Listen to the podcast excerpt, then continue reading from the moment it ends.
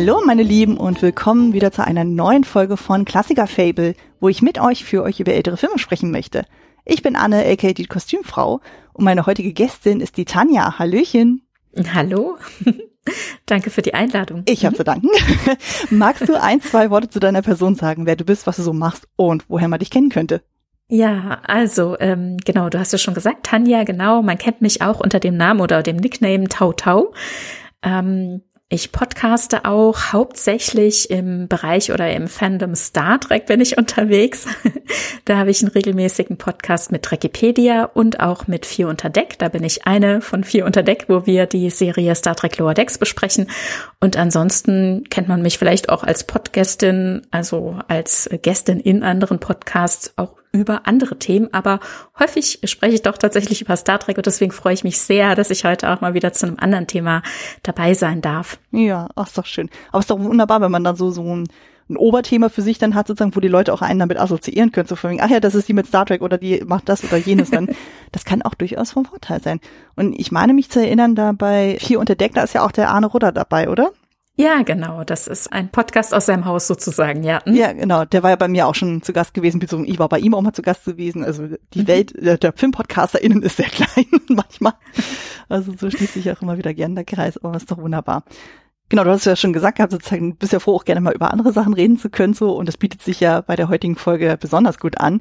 Denn mhm. das Thema der heutigen Folge ist nämlich passend zum 50. Geburtstag des Films Drei Haselnüsse für Aschenbrödel, den tschechischen Namen werde ich nicht aussprechen. Also ich werde daran nur scheitern. Genau, das ist ein tschechisch-deutscher Märchenfilm nach dem gleichnamigen Märchen von Borsena Nemkova aus den 1840er Jahren. Und ja, im Grunde ist es auch eine Aschenputtel-Adaption von den Gebrüder Grimm von 1819. Der Film selber ist von 1973. Der hatte am 1. November 73 in Tschechien, damals noch Tschechoslowakische Sozialistische Republik, dann die Premiere gehabt. Am 10. März 74 hatte der in der DDR Premiere und am 19. Dezember, also doch deutlich zeitversetzt, dann in Westdeutschland die Premiere. Und Regie führte bei dem Ganzen Václav Wolicek, von dem ich aber sonst nichts weiter gesehen habe, muss ich ehrlich gestehen. Ich versuche immer wieder gerne mal diverse Filme nachzuholen, aber wie das ja gerne mal so ist, so man hat nicht für alles immer die Zeit und die Ruhe. so äh, die ewige Pile of Shame wird ja immer größer. Von daher dann Weiß nicht, wie es bei dir so. Hast du noch was von ihm gesehen? Ähm, ich muss gestehen, ich habe da jetzt im Vorfeld gar nicht drauf geachtet, nochmal zu schauen, was von ihm alles ist. Nee, habe ich jetzt, äh, kann ich leider gar nicht zu sagen. Alles gut, ja. alles gut. Also so wie ich es gesehen habe, hat er sowohl Märchenfilme als auch äh, andere Genres bedient und so, von daher.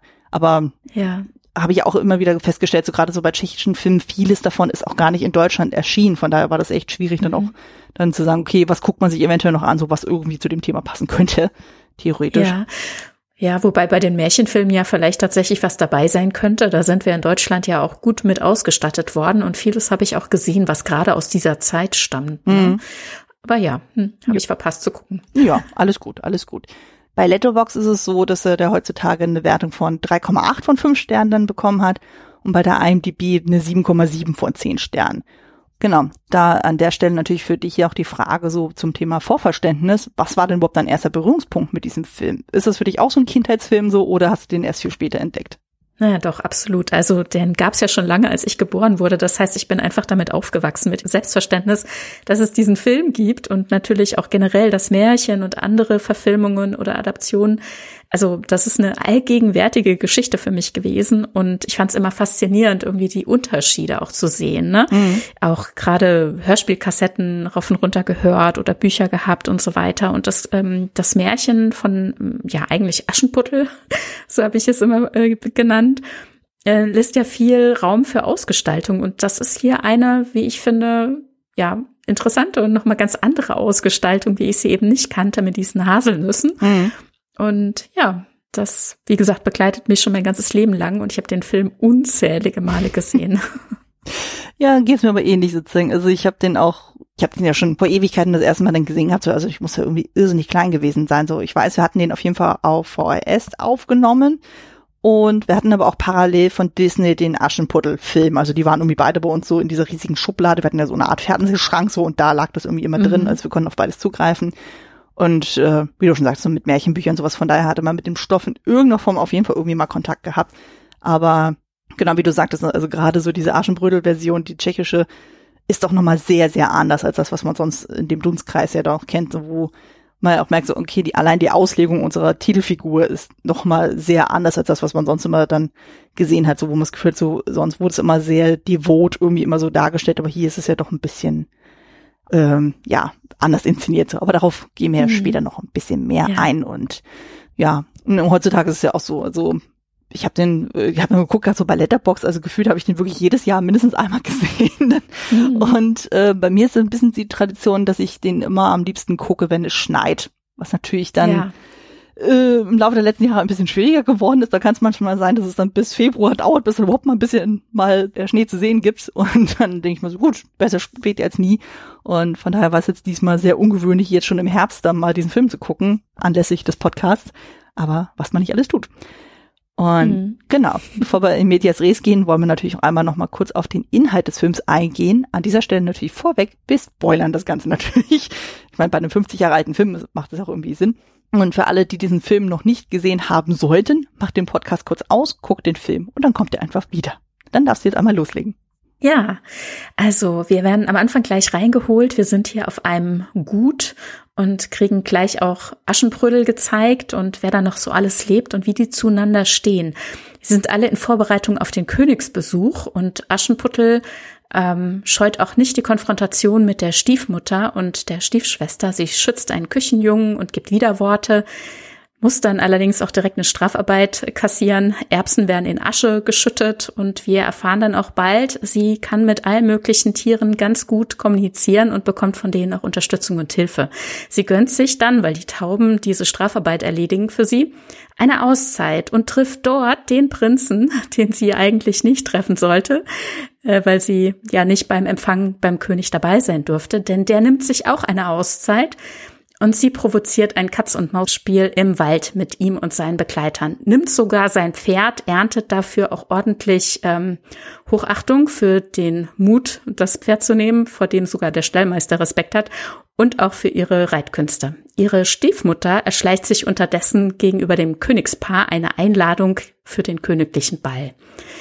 Die sind ja gerade, ähm, das hätte ich vielleicht noch sagen sollen, auf dem Weg zurück zum Schloss. Die kommen gerade dort vorbei und ähm, sagen einmal Hallo, essen und trinken fürstlich und reisen dann gleich weiter. Das Königspaar will den Prinzen zur Raison rufen und sie drohen ihm abermals mit Heirat, denn er hatte sich ja hier wieder verdrückt und seinen Pflichten nicht Genüge getan. Bei einer seiner Touren durch den Wald schießt er dann auch dem Knecht des Gutes, der auf dem Schlitten schläft, ein Vogelnest äh, vor die Nase. Und wir hören da schon ein Glöckchen klingen, denn hier werden aus den Haselnüssen, die sich in diesem Nest befinden, dann ganz offensichtlich Zaubernüsse. Und dann ein zweites Klingen dieses Glöckchens ähm, manifestiert das offenbar, denn die Stiefmutter belächelt diese Haselnüsse gegenüber Aschenbrödel, die sie ausgehändigt bekommt als Geschenk. Aschenbrödel teilt sich der Eule Rosalie mit. Sie darf natürlich nicht mit zum Ball und möchte ihn doch so gerne wiedersehen. Aber so, wie sie jetzt aussieht, kann sie ja nicht gehen. Rosalie reagiert auf die Haselnüsse und dann fällt auch eine davon ab. Die enthüllt Jägerkleidung. Sie kann also auf zur Jagd und trifft natürlich auf das Königsgefolge, die auch bei der Jagd sind. Sie schießt einen Raubvogel direkt vor der Nase des Prinzen und beeindruckt mit ihren Schießkünsten generell. Äh, sie entkommt der Situation, ohne preiszugeben, wer sie eigentlich ist, versteckt sich vor ihm und hält ihn noch zum Narren. Aschenbrödel freut sich mit Dora für ihr Kleid, wird allerdings direkt wieder verhöhnt, denn sie darf ja nicht mit zum Ball. Bekommt eine Strafarbeit abermals, Linsen werden mit Reis vermischt, die Tauben helfen wieder aus.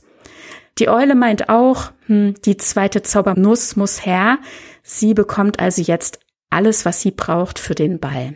Als sie ankommt, wollte der Prinz eigentlich gerade gehen denn er hat die Nase voll vor all dem Treiben. Er soll jetzt hier unter die Haube gebracht werden. Das passt ihm gar nicht, ist aber direkt von ihr fasziniert. Sie tanzen miteinander und er hält um ihre Hand an. Sie gibt ihm allerdings ein Rätsel auf. Vorher würde sie nicht Ja sagen. Die Wangen sind mit Asche beschmutzt, aber ein Schornsteinfeger ist es nicht. Ein Hütchen mit Federn und die Armbrust über der Schulter, aber ein Jäger ist es nicht. Und dann ein silbergewirktes Kleid mit Schleppe zum Ball, aber eine Prinzessin ist es nicht. Also wer ist es, mein holder Herr? Er weiß keine Antwort. Sie geht, verliert ihren Schuh. Der Prinz und seine Leute können sie bis zum Gut verfolgen. Die eintreffende Stiefmutter durchschaut zwar, was denn da eigentlich gespielt wurde und verwickelt ihn erst noch in ein Verwirrspiel, aber zu guter Letzt reitet Aschenbrödel im Brautkleid auf den Hof, erhält ihren Schuh zurück und der Prinz, hm, vielleicht ist schwer von KP, beantwortet dann doch noch das Rätsel richtig. Sie wollen also heiraten, gemeinsam reiten sie durch den Schnee zum Schloss. Genau, kurz und knackig. Also ich denke mal, die meisten von euch, die diesen Podcast hören, die kennen diese Geschichte eigentlich auch so. Aber es ist ja schön, nochmal einmal das äh, in Kurzversion nochmal zusammengefasst zu kriegen. Genau, damit springen wir auch schon direkt zur Trivia. Was waren denn für dich dann so Fakten rund um diesen Film, wo du dachtest so bei der Recherche, ach Mensch, das wusstest du noch gar nicht oder das fandst besonders spannend oder besonders amüsant? Hm.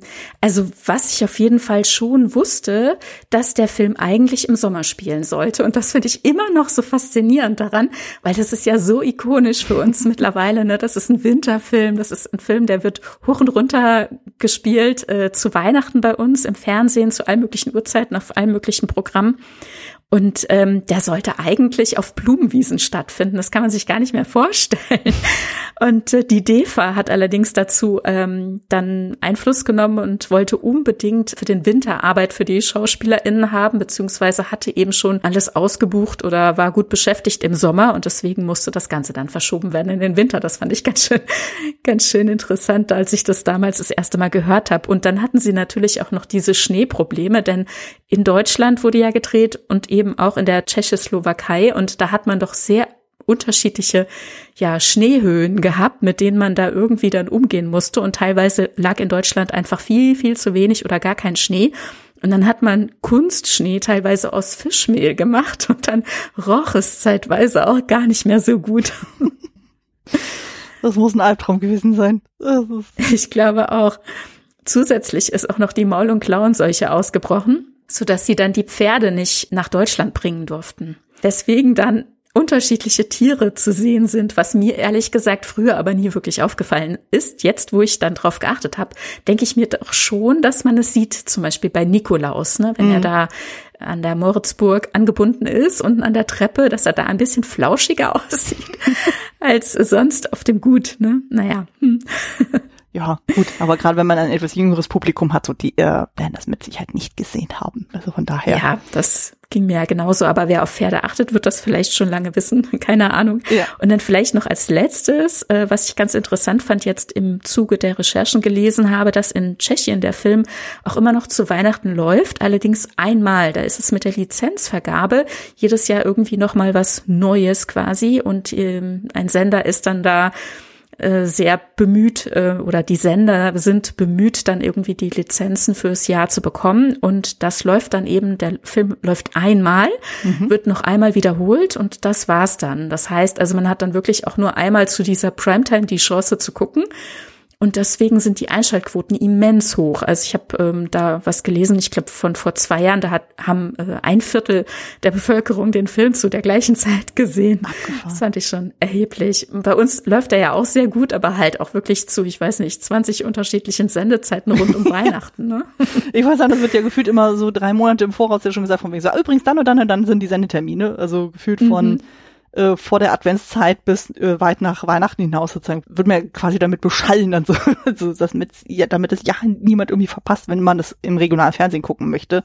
Aber ja, gut. Und ich finde es auch so spannend, dass wirklich jede Uhrzeit bedient wird, ne? Also mhm. Also vormittags, mittags, nachmittags, nachts sogar, ne? Also man kann zu jeder Zeit irgendeinen Termin finden, wo man gucken kann. Ja, das stimmt natürlich. Na gut, ich habe jetzt bei mir die DVD liegen, von daher könnte ich mir jederzeit aussuchen, wann ich das gucken möchte.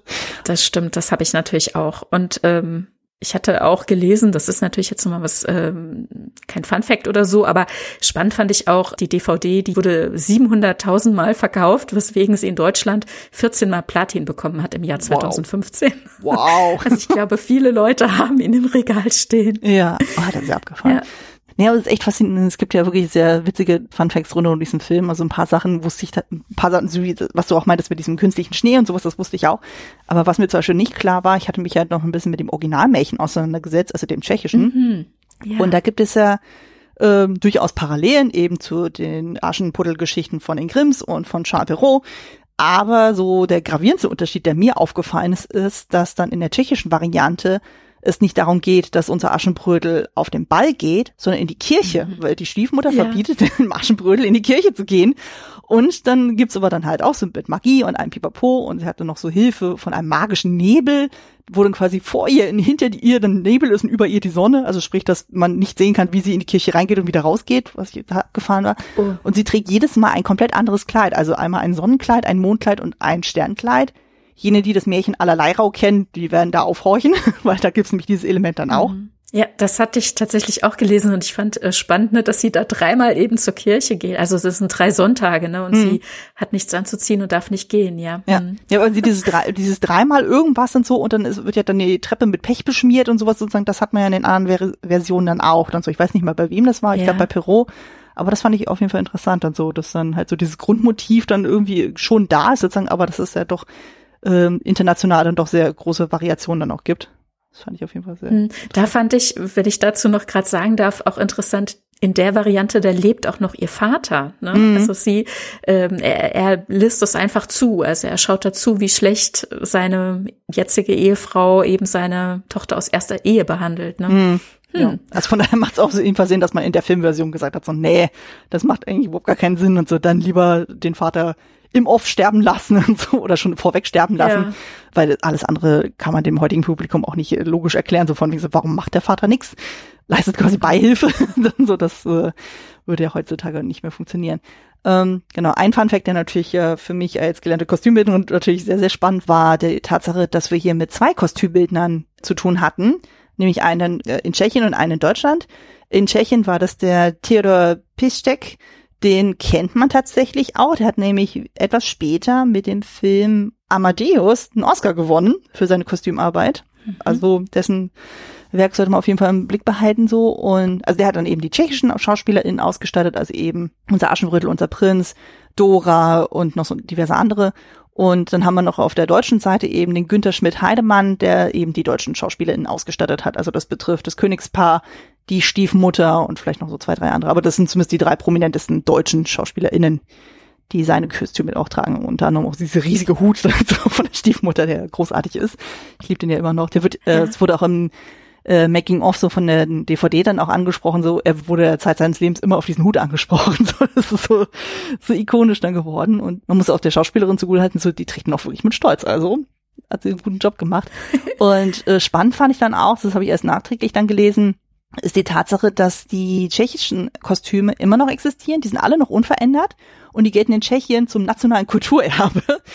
Die deutschen Kostüme mhm. wiederum, die wurden teilweise umgeändert, verkauft oder entsorgt und so. Also da, die sind dann so nach und nach so aufgelöst worden so oder irgendwo verschollen dann so. Und denkst, oh, ist auch ein bisschen bitter, aber so läuft das gerne mal mit so Funduskostümen die, wo man dann nicht weiß, okay, man will sie nicht irgendwie aufheben, so weil irgendwann der Fundus dann irgendwie aus allen Nähten dann platzt, muss man auch gucken, was man damit anstellt.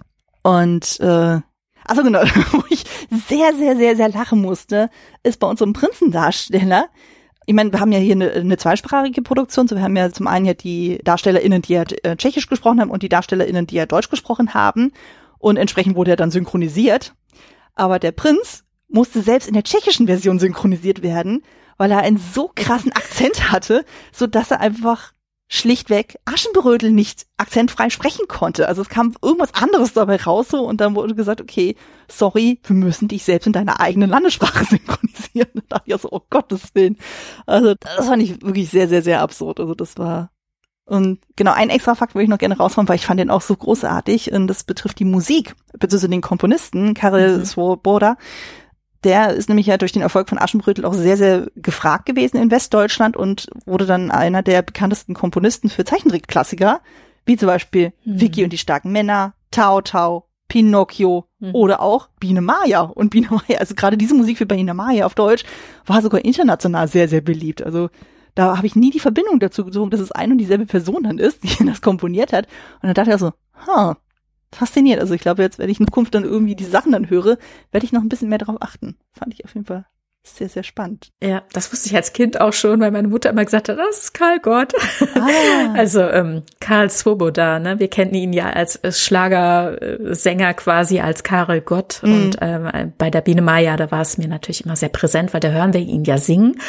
Aber jetzt hier in dieser Film, also in diesem Film, da hat man im Deutschen ja darauf verzichtet, ihn singen zu hören. Wir mhm. haben hier nur eine instrumentale Version, während dem ähm, im Originalton er singt. Mhm. Das finde ich ganz schön schade eigentlich, dass wir da nicht wirklich einen Zugang zu haben. Und ja. habe im Vorfeld jetzt auch noch mal ein bisschen rumgesucht online. Also eines ähm, der Lieder findet man auf YouTube. Ich weiß gar nicht, ob es wirklich mehr gibt. Also er mhm. singt denke ich mir auf jeden Fall, wenn sie dann gemeinsam zum Schloss reiten, so erscheint mir das zumindest, dass mhm. er da singt und das ist, äh, wo ist dein Nest, kleiner Vogel, also jetzt einfach so übersetzt. Ne? Mhm. Ne? Ich kann natürlich den Originaltitel jetzt nicht sagen, weil ich nicht in der Lage bin, das ordentlich zu formulieren oder es ergibt ja so auch äh, mehr Sinn. Also ich fand den Text auch sehr schön, ich habe mir den einfach mal so automatisch übersetzen lassen, war naturbezogen, ging, ging wie gesagt um ja Vogel und Nest und mhm. natürlich im übertragenen Sinne kann man natürlich hier im Aschenbrödel eben auch reinlesen.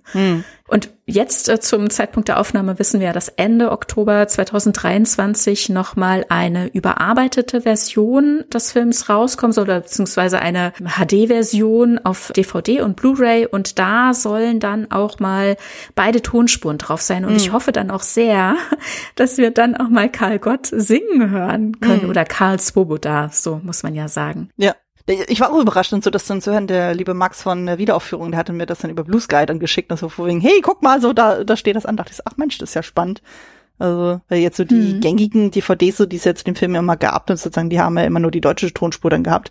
Offenbar hatte man nie ein Interesse daran gehabt, so die tschechische da mal irgendwie drauf zu packen. Aber naja, aber ist doch schön. Ja, Besser später finde ich. Ja, finde ich, finde ich echt schade, weil zum Beispiel auch auf der tschechischen DVD gibt's auch englische Untertitel und das finde ah. ich wirklich eine Bereicherung. Also weil ich auch schon mit anderen, also mit Leuten äh, einfach im europäischen Ausland auch schon mal darüber gesprochen habe mhm. und die haben einfach gar keinen Zugang dazu. Ne? Also mhm.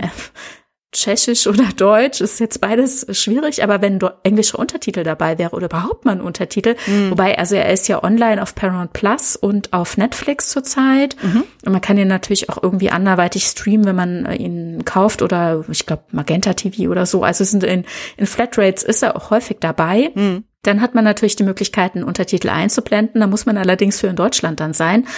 Und ähm, der ist dann eben auch deutsch. Also für hörgeschädigtes äh, Publikum ist das natürlich ein Bonus, währenddem meine DVD, das ist eine überarbeitete oder eine remasterte Version schon. Ähm, die hat nur Audiodeskription. Das finde ich sehr schade, dass man da dann auf den Untertitel verzichtet hat. Also mhm. die Zugänglichkeit äh, da nochmal eingeschränkt hat. Aber wie gesagt, im Streaming hat man zumindest deutsche Untertitel. Und ansonsten, wie gesagt, würde ich wirklich gerne auch mal den Originalton hören. Ich habe den Film schon so oft gesehen, ich kenne ihn eh auswendig. Mhm. Und wenn dann noch englische Untertitel dazu kämen, wäre das wirklich ein Bonus. Ja, das würde auf jeden Fall die Reichweite doch sehr stark äh, dann noch vergrößern. Also das würde ja. man den Film auf jeden Fall wünschen. Ich könnte mir halt auch vorstellen, dass sie das eben explizit äh, aufgrund des 50. Geburtstags dann gesagt haben, so hey, wir wollen noch mal irgendwie was Besonderes raushauen ist mhm. Film ja auch auf jeden Fall gegönnt. so von daher. Auf jeden Fall. Und das Interesse dran ist ja auch ungebrochen. Absolut, absolut. Und äh, genau, ich glaube, damit können wir auch schon direkt zum persönlichen Eindruck gehen. So, wie stehen wir denn zum Film? Ich habe mhm. schon so ein bisschen rausgehört, so dass du schon den Film durchaus sehr, sehr magst. ja, auf jeden Fall. Also ich gucke ihn immer und immer wieder und das wird sich in Zukunft auch bestimmt nicht ändern. Ja. Ja, kann ich absolut nachvollziehen. Also wie wir schon äh, beide festgestellt haben, so sind für uns beides ja auch jeweils so ein Kindheitsfilm so und ich liebe diesen Film total. Eben aufgrund dieser sehr aktiven Held und so diesen lustigen Charakteren. So die Kostüme sind einfach toll, auch wenn so völlig over the top und auch so die ganzen Sets mhm. und so und äh, das ist einfach wirklich Nostalgie pur dann so und ja, es ist einfach wie so eine, so eine flauschige Decke, wo man weiß, okay, wenn man den anschaltet, sozusagen man weiß, wo man ist und so, man weiß, was man zu erwarten hat, so, und es ist jedes Mal schön. Aber aber, aber, aber, äh, das ist mir jetzt auch beim Rewatch wieder nochmal aufgefallen, an manchen Stellen ist er nicht besonders gut gealtert. Also da ähm, fällt es manchmal doch ein bisschen schwer, da so ein Auge zuzudrücken. Also gerade so was so den Einsatz von mehrgewichtigen Personen betrifft, dann so, weil entweder sind die böse, wie zum Beispiel Stiefmutter und Stiefschwester, oder Comic Relief, wie zum Beispiel mhm. hier der äh, hier der Hoflehrer, das Kleinröschen und noch so zwei, drei andere. Ich glaube so, sogar der ähm, ja. Der Küchenjunge, da geht es ja auch sehr in diese K äh, mhm. Kategorie. Und äh, so die Love Story selber, wo man auch so denkt, so, na, na, so, das ist der Prinz an unserem Aschenbrödel, wo er das Gesicht nicht mal sehen kann, sozusagen, dann sagt so, hey, ich bin sofort hin und weg, ich weiß, ich will dich heiraten. Und dann denkst du, mm, ja, als wenn man diesen ganzen Background davor nicht hätte, dann so, wo die sich schon zwei, dreimal begegnet hätten, würde ich auch sagen, so, na, das ist, da hinkt das so ein bisschen sehr. Aber irgendwie, man denkt sich, man hat die Charaktere so lieb gefunden und denkt sich so, ach komm, schwamm drüber, passt schon irgendwie dann. Aber mhm. ich sehe schon ein bisschen kommen, so, wenn meine Tochter etwas älter ist und ich mit ihr irgendwann mal diesen Film gucken werde, mal gucken, wie sie den auffassen wird so, und inwieweit ich dann mal das ein oder andere noch mal ein bisschen erklären muss oder da ein bisschen zurechtrücken muss. Mal schauen und so. Aber mhm. ich freue mich schon sehr, ihr den Film zu zeigen. Ich glaube, sie könnte ihn auch mögen wage ich immer so grob zu behaupten. Ich weiß es noch nicht. Allein schon wegen der ja. Kostüme. Mhm. Ja, da sagst du was, ne? Also natürlich, ähm, ja, schon Stereotypen, ne? Und mhm. so Klischees bedient er schon, ja. Hm. Er verzaubert einfach auf anderer Ebene, so dass ich das eigentlich ganz gut verzeihen kann oder oder drüber hinweg gucke irgendwie. Ich weiß nicht, weil ich bin ich es auch einfach nur so sehr gewöhnt, ne, mhm. wenn ich ihn schon so oft gesehen habe. Hm, ja, ist natürlich ein bisschen schwierig. Ich finde es nochmal spannend von dir zu hören, weil du ähm, auch natürlich die Kostüme nochmal ganz anders im Blick hast. Mhm. Ähm, fand es jetzt spannend, dass du sagtest, dass da zwei Leute am Werk waren. Natürlich ne, verstehe das, weil die haben sich, die Schauspieler äh, wurden ja dann erst, denke ich, dann zum konkreten Dreh so zusammengeführt und es wäre sonst auch sehr umständlich gewesen, Maß zu nehmen und anzupassen und so weiter. Mhm. Und ähm, es sind ja sehr unterschiedliche Stile, die hier irgendwie zusammengewurstet werden oder? Alles, was man sich irgendwie märchenhaft oder altertümlich vorstellen kann, ist hier irgendwie eingeflossen und, und es ist einfach sehr bunt, also nicht nur farbenfroh, sondern auch sonst einfach mhm. wild gemixt, ne? Ja, also ich hatte irgendwie gelesen gehabt, sozusagen, man hat sich ja so an der Renaissance orientiert, also was man ja auch ein bisschen sehen kann an diesen Pluderhosen bei den Prinzen zum Beispiel, auch mit diesen Strumpfen mhm. und so.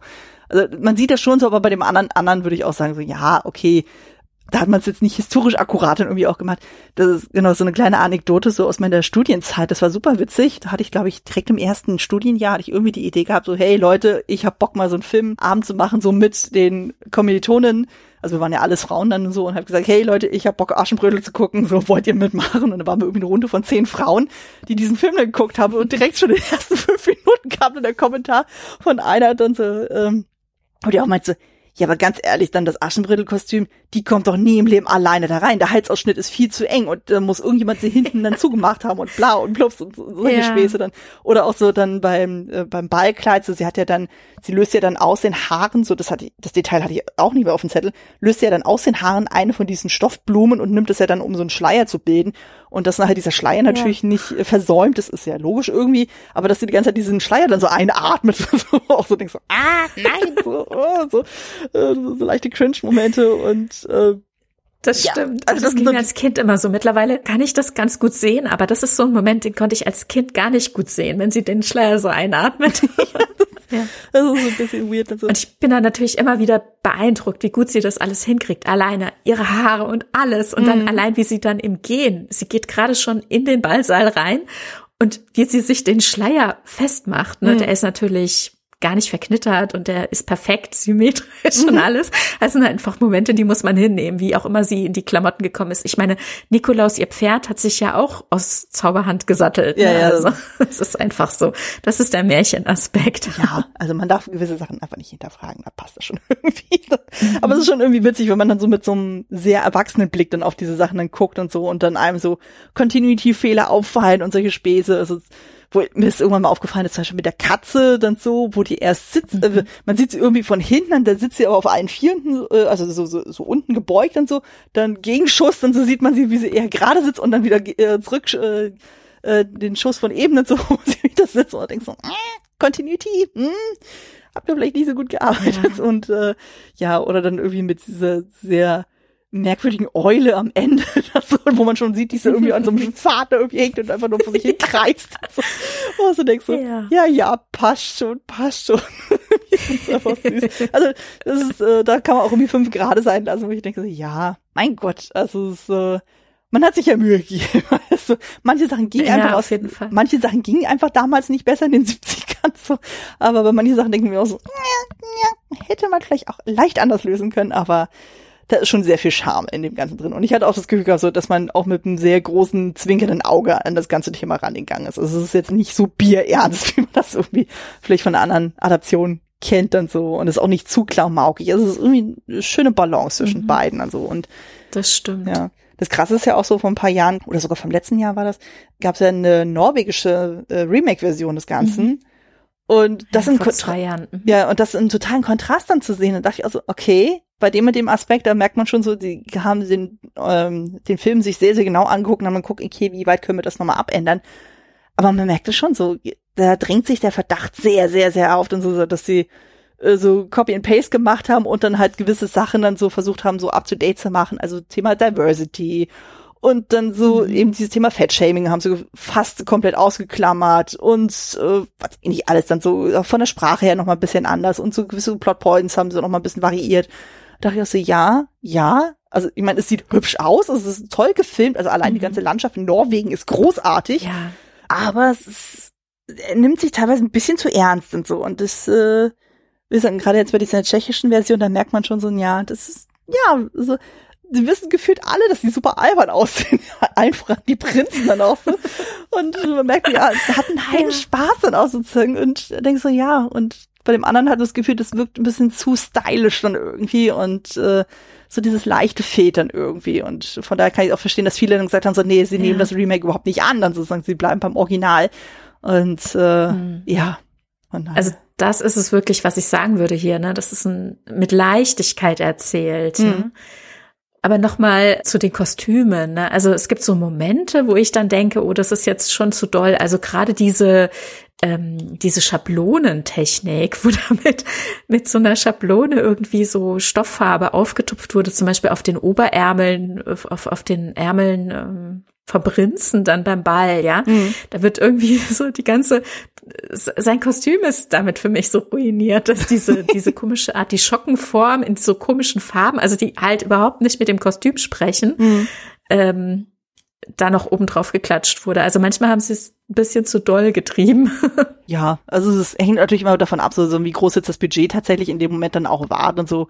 Ähm, Habe ich ja auch teilweise auch erlebt gehabt, sozusagen, wo man sagt, okay, man will irgendwie voll den Bombast haben, so, aber ihr habt nur das und das als Budget dann irgendwie. Und das ist ja so, du hast ja dann nicht nur die HauptdarstellerInnen, du hast die NebendarstellerInnen, du hast die Komparsen, mhm. äh, StatistInnen und die müssen auch alle irgendwie bedient werden und es ist nicht alles nur im Fundus, irgendwie, sondern das eine oder andere muss auch tatsächlich ja. angefertigt werden und je nachdem, wie gut die Techniken sind, so kann man auch das eine oder andere dann noch irgendwie machen oder nicht und so.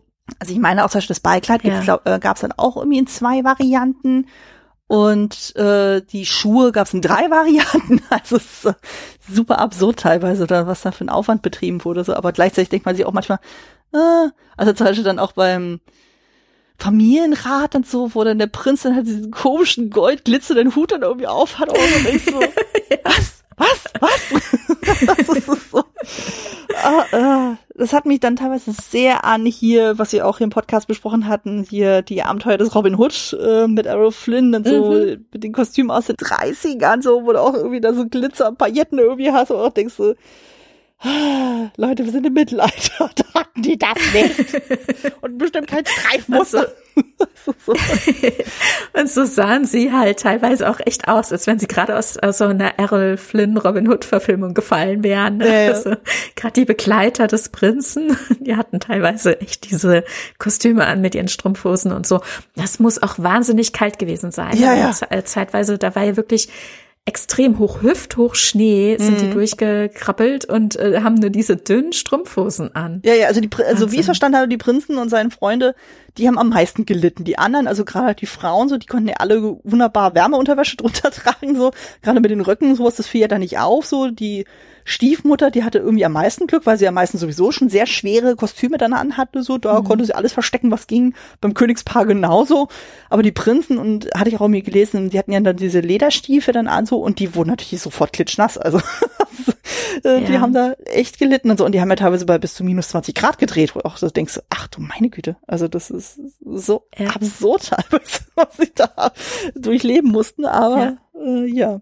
Oder auch da bei der Schlussszene dann so mit dem, mit dem Brautkleid und so. Das muss auch super kalt gewesen sein. Ja, oh. ja, ja, ja. Genau. Und die Szene am Wasser, die sind natürlich auch extrem, was auch gerade die Kälte betrifft, ne? Als Aschenbrödel da einmal am Bach. Ähm, oh Gott, ja. Ne? Da hat sie krebsrote Hände und das ist halt auch authentisch. Also ja. die hat halt wirklich wahnsinnig gefroren. Und dann auch ähm, die Stiefmutter und Dora, die ja dann da mit der Kutsche verunglücken. Also der Sturz waren mhm. zwar ähm, Standleute, allerdings mussten sie Schauspielerinnen dann trotzdem noch ins Wasser. Bei, bei der Stiefmutter weiß ich jetzt gerade nicht, aber auf jeden Fall die Stiefschwester Dora, die stand knöcheltief im Wasser. Und da muss man wissen, die war im sechsten Monat schwanger, die Schauspielerin. Mhm ja, die stand dann noch irgendwie zusätzlich auf so einem Podest dann irgendwie. Also die haben ja wirklich ja, dann. dass sie, dass sie nicht abrutschen kann. Ja, ja. aber trotzdem stand sie im kalten Wasser, ja. Wahnsinn. Also ist auch super. Hätte ich auch nie gedacht. Das ist auch sowas, was ich jetzt durch, äh, durch die Recherche erfahren habe, dass sie im sechsten Monat schwanger war. Nee, das wusste ich Wahnsinn. tatsächlich mit der Schwangerschaft und so, und dass sie da getrickst haben. Ja. Aber das ist auch faszinierend bei ihr auch so, dass man das im Kostüm selber nicht sieht. Denn so, ich meine, je nachdem, ja. also ich meine, ich war ja auch schwanger, ich bin ja auch Mama und äh, das ist ja immer von Frau zu Frau unterschiedlich, wie krass dann so der Babybauch ausgeprägt ist. Und bei ihr mhm. fiel das anscheinend Gott sei Dank nicht so extrem auf. Also ab und zu kann man das ja irgendwie erahnen, aber, aber die hat ja auch so ein bisschen ähm, runderes Gesicht dann auch sozusagen. Von daher so von der Statur ist sie ja sowieso nicht so zierlich. Ähm, jetzt nicht despektierlich gemeint, aber das war einfach so zu dem Zeitpunkt so. Und da fiel das natürlich noch weniger auf, wenn da irgendwie mal mehr oder weniger Bauch gezeigt worden wäre. Aber es war zumindest kein demonstrativer Babybauch dann tatsächlich. Und äh, also das haben ja. wir wirklich gut gelöst und so. Das ist dann äh, und Auf jeden Fall. Ja. ja. Also dadurch, dass ja dann irgendwie quasi unter der Brust so sehr eng anliegen hatte und danach so weich feind, da kann man auch durchaus das eine oder andere kaschieren. Das macht man heutzutage ja auch so, dass man irgendwie guckt, okay, wie konstruiert man Kostüme so, dass man eben entsprechend dann so Schwangerschaft nicht sieht, insbesondere wenn die Figur nicht, nicht schwanger sein sollte. Bei Szenerien, so wo das natürlich, äh, das im Vordergrund steht, ist natürlich was anderes. Aber ich glaube, wir können auch dann schon ein bisschen so wir driften jetzt sehr wieder in die Trivia-Richtung. ja, aber, ja, ja, glaube, ja, auf jeden Fall. Ähm, Genau, da können wir auch direkt zum Analyseteil dann auch so rüber wandern, so, also wo wir uns ein bisschen mit dem Thema Inhalt und Stilmittel auseinandersetzen. Was ist denn für dich denn so ein, oder so mit das prägnanteste Thema so, was dieser Film verhandelt? Worum geht's denn wirklich? Worum geht's denn wirklich? Ja, eine gute Frage. Ich muss sagen, ich habe ihn jetzt natürlich im Vorfeld nochmal geguckt und mir fällt es total schwer, mich nicht einfach wieder hinzusetzen und nur einfach zuzugucken, wie ich das schon seit Jahrzehnten mache. Mhm. Ähm, ja, äh, worum geht's denn wirklich? Also, ähm, wenn ich äh, auch nochmal so dran denke, was Karl Swoboda singt, ne, also wo ist dein Nest, kleiner Vogel? Mhm. Es geht darum, dass Aschenbrödel ähm, sich befreit, ne, und mhm. ein neues Zuhause findet, oder? Ja, aber das ist ja die die Märchenvorlage, ne? Das ist ja die Grundgeschichte. Und hier die Inszenierung geht ja da ein bisschen selbstbewusst voran, beziehungsweise ja vielleicht auch die, die ähm, tschechische Märchenvorlage, dass sie ja auch tatsächlich, das hast du vorhin ja schon gesagt, einfach selbstbewusster ist. Ne? Also mhm. sie ähm, muss sich viel anhören, ist viel ausgesetzt, aber gibt auch Widerworte und ist tough und ähm, gewitzt dabei. Ne? Sie hat ihren Humor nicht verloren und wird nicht bösartig bei all dem, was ihr passiert ist. Sie bleibt durch und durch auch immer sympathisch, mhm. aber ist auch ähm, tough ne? und geht in Konfrontationen. Und nicht nur mit der Stiefmutter oder der Stiefschwester, sondern ja auch mit dem Prinzen. Mhm. Ja, das äh, finde ich auch an ihr einfach so irrsinnig sympathisch und so, dass sie einfach dann sehr viel Kontra auch irgendwie gibt. So natürlich im Rahmen der Möglichkeiten, so weil so völlig mhm. komplett äh, sich der Stiefmutter auflehnen kann sie natürlich auch nicht, weil da einfach dieses krasse Machtgefälle dann ist. Und das klingt ja zumindest am Anfang so ein bisschen daraus, sozusagen, dass die Stiefmutter ursprünglich auch mal eigentlich eine Bedienstete war, weil sie irgendwann diesen Satz fallen, dass von wegen ja. so, jetzt bin ich die, äh, jetzt bin ich die Herrin und du die Magd. Und so, ich dachte so, hm, mhm. hm, das impliziert doch irgendwie was. Das dachte ich auch. Und da würde ich wirklich dann, also ich meine, ich verstehe es halt nicht, wenn ich dann jetzt ähm, die andere Tonspur gucken würde, aber das würde mich wahnsinnig interessieren, wie das in der anderen Tonspur wirkt. Hm. Meinst ob da eventuell das in der Übersetzung nochmal ein bisschen anders sein könnte? Ja, die Synchronisation kann natürlich ähm, da uns auf eine falsche Fährte führen. Aber ich habe tatsächlich jetzt im Vorfeld grau genau den Satz auch ähm, mir nochmal durch den Kopf gehen lassen, dachte, hm, hört sich so an, als ob sie womöglich früher die Bedienstete bei, auf dem Gut war. Hm. Ja. Und dann quasi dem Hausherrn dann irgendwie schöne Augen gemacht hat so und dadurch dann irgendwie das so gekippt ist. Und damals musste die Konstellation auch noch leicht anders gewesen sein, weil zum Beispiel der Vater hatte gegenüber Dora ja dann anscheinend keine bösen Ge Gefühle gegenüber, oder zumindest war er gegenüber mhm. Dora auch etwa gleich nett äh, wie gegenüber seiner Tochter, so weil Aschenbrödel ja auch sowas in der Richtung sagt. Ja, das finde ich auch einen interessanten Moment, weil da guckt sie Richtung Tür, wohin die beiden gerade rausgegangen sind und hm. sie sagt es noch zur Köchin, die aber so ein bisschen hinter ihr steht. Hm. Und die Kamera dreht sich und es sieht fast so aus, als ob sie es zu uns sagt, als ob sie die vierte Wand durchbricht. So ein bisschen, ne? Also so ganz, so ein ganz leichter Moment ist es dann so, aber das ist, glaube ich, das einzige Mal, wo das wirklich ja. so extrem krass dann auch ist. Aber da kommt ja auch wieder dieses Klischee auch von wegen so, ja, hm, es ist eben die Stiefmutter und nicht die Mutter. So, und du denkst so, nein, nicht alle mhm. Stiefmütter sind so. Also, das habe ich ja durch diverse Märchenpodcasts ja. ja auch durchaus gelernt, also dass das ja ganz häufig auch mal so war, so in den ursprünglichen Versionen von diversen Märchen, wo dann gerne mal die leibliche Mutter dann auch gerne mal die Böse ist. Also das ist ja erst so im Nachhinein teilweise ja. zur Stiefmutter umgewandelt worden, wo ich denke so, na, na, aber ja, also da wird natürlich sehr mit diesem Stereotyp ja. dann irgendwie auch dann gespielt und so, aber. Genau. Und auch da eben der Punkt, ne, dass in der Märchenvorlage für den Film der Vater noch gelebt hat, ne? Und mhm. dass man den hier dann auch wieder rausnimmt. Also auch wieder hier so eine Verschiebung in Richtung, aber leibliche Eltern können das doch nicht tun, ne? Mhm. Ja. Ja, genau, also einfach generell dieses Leben ohne leibliche Eltern sozusagen, das ist einfach so, mhm. sie hat zwar so ein paar Leute, die eigentlich auf ihrer Seite stehen. Also wir haben ja diesen Wincheck äh, dann so, also der dann ihr dann letztendlich auch die Haselnüsse dann auch bringt dann so und er eigentlich auch immer ihr zu gut mhm. zuredet. Aber er kann natürlich auch nichts machen. Er sagt ja auch an einem Punkt so von wegen so, ja, ich weiß, du bist traurig, aber ich kann dir nicht helfen dann so. Also der ist ja, ja. genauso in so einem Machtgefälle dann gefangen, dann so wie alle anderen auch. Genau, genauso die Köchin. Nicht. Ja. Ja. Mhm. Also. Ja obwohl die ja alle dann so auf ihrer Seite sind und das ist halt so die, die Tragik und so, weil die ganz genau wissen, so wenn sie dann sich auf Aschenbrödels Seite öffentlich stellen, so dann sind sie ja joblos, dann können sie den Hof verlassen. Also hm. das ist auch schon eine gewisse Tragik dann aus, wo du denkst, oh, das ist schon bitter dann. Ja. Und nochmal zu deiner Frage zurückzukommen, also worum geht es denn wirklich? Was würdest du denn sagen? Ja, also ich hatte auch so vor allem so diesen Freiheitsaspekt dann auch sehr stark dann irgendwie da drin mhm. gelesen. Also von wegen so, dass sie dann einfach versucht, auf ihre Weise so sich ihre Freiräume dann irgendwie rauszuholen, so indem sie dann guckt und so, okay, wann habe ich die Möglichkeit, zu Nikolaus zu gehen, also ihrem Pferd und so, wann habe ich die Möglichkeit, mich in mhm. mein äh, Safe Space dann so in diesem Schuppen dann irgendwie zurückzuziehen und so, wo sie da bei Rosalie ist und dann die Katze besucht und dann mit dem Hund rausgeht und so. Also, dass sie da schon weiß, okay, sie kommt aus dieser Szenerie nicht raus, weil sie kann ja nicht einfach die Familie verlassen, weil so als junges Mädchen dann so, da hast du echt ein Problem und so, da kannst du nicht einfach äh, so deine Heimat irgendwie so großartig verlassen, zumindest nicht in der Zeit anscheinend. Und ihre Aussichten sind ja auch relativ schlecht, von daher kann ich es ja absolut verstehen, dass sie sagt, okay, ich versuche jetzt irgendwie das Beste aus der Situation zu machen. Ich meine, dass sie dann den Prinzen dann irgendwie trifft, das ist ja eher zufällig dann auch so, weil er halt zufällig in dem Wald dann auch gerade da am, ja. ich glaube, Fuchsjagen oder Rehjagen dann ist dann so, weil er halt keinen Bock hat auf so diesen königlichen Besuch. Und ähm, ja. Wobei, ähm, das habe ich früher auch nie so gelesen, aber jetzt im Vorfeld habe ich gedacht, hm, also weil sie kommt am Anfang ja zu ihrem Pferd Nikolaus mhm. und hat immer mit Tieren Zwiegespräche. Wir erfahren immer im Gespräch mit Tieren, was eigentlich in ihr vorgeht.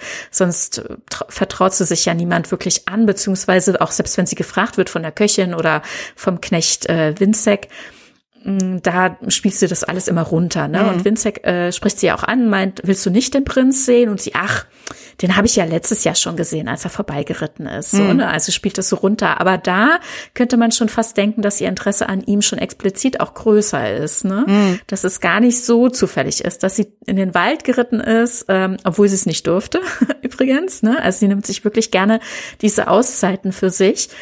Mhm um ihn halt auch oder um, um zu gucken, ob sie ihm vielleicht begegnet, ob sie ihn sieht da ja. vielleicht schon. Aber ich glaube, zu dem Zeitpunkt wusste hm. sie nicht, dass der Prinz nicht beim Königspaar ist, sondern dass er da unterwegs ist. Das wusste sie, glaube ich, zu dem Zeitpunkt ja, das, nicht.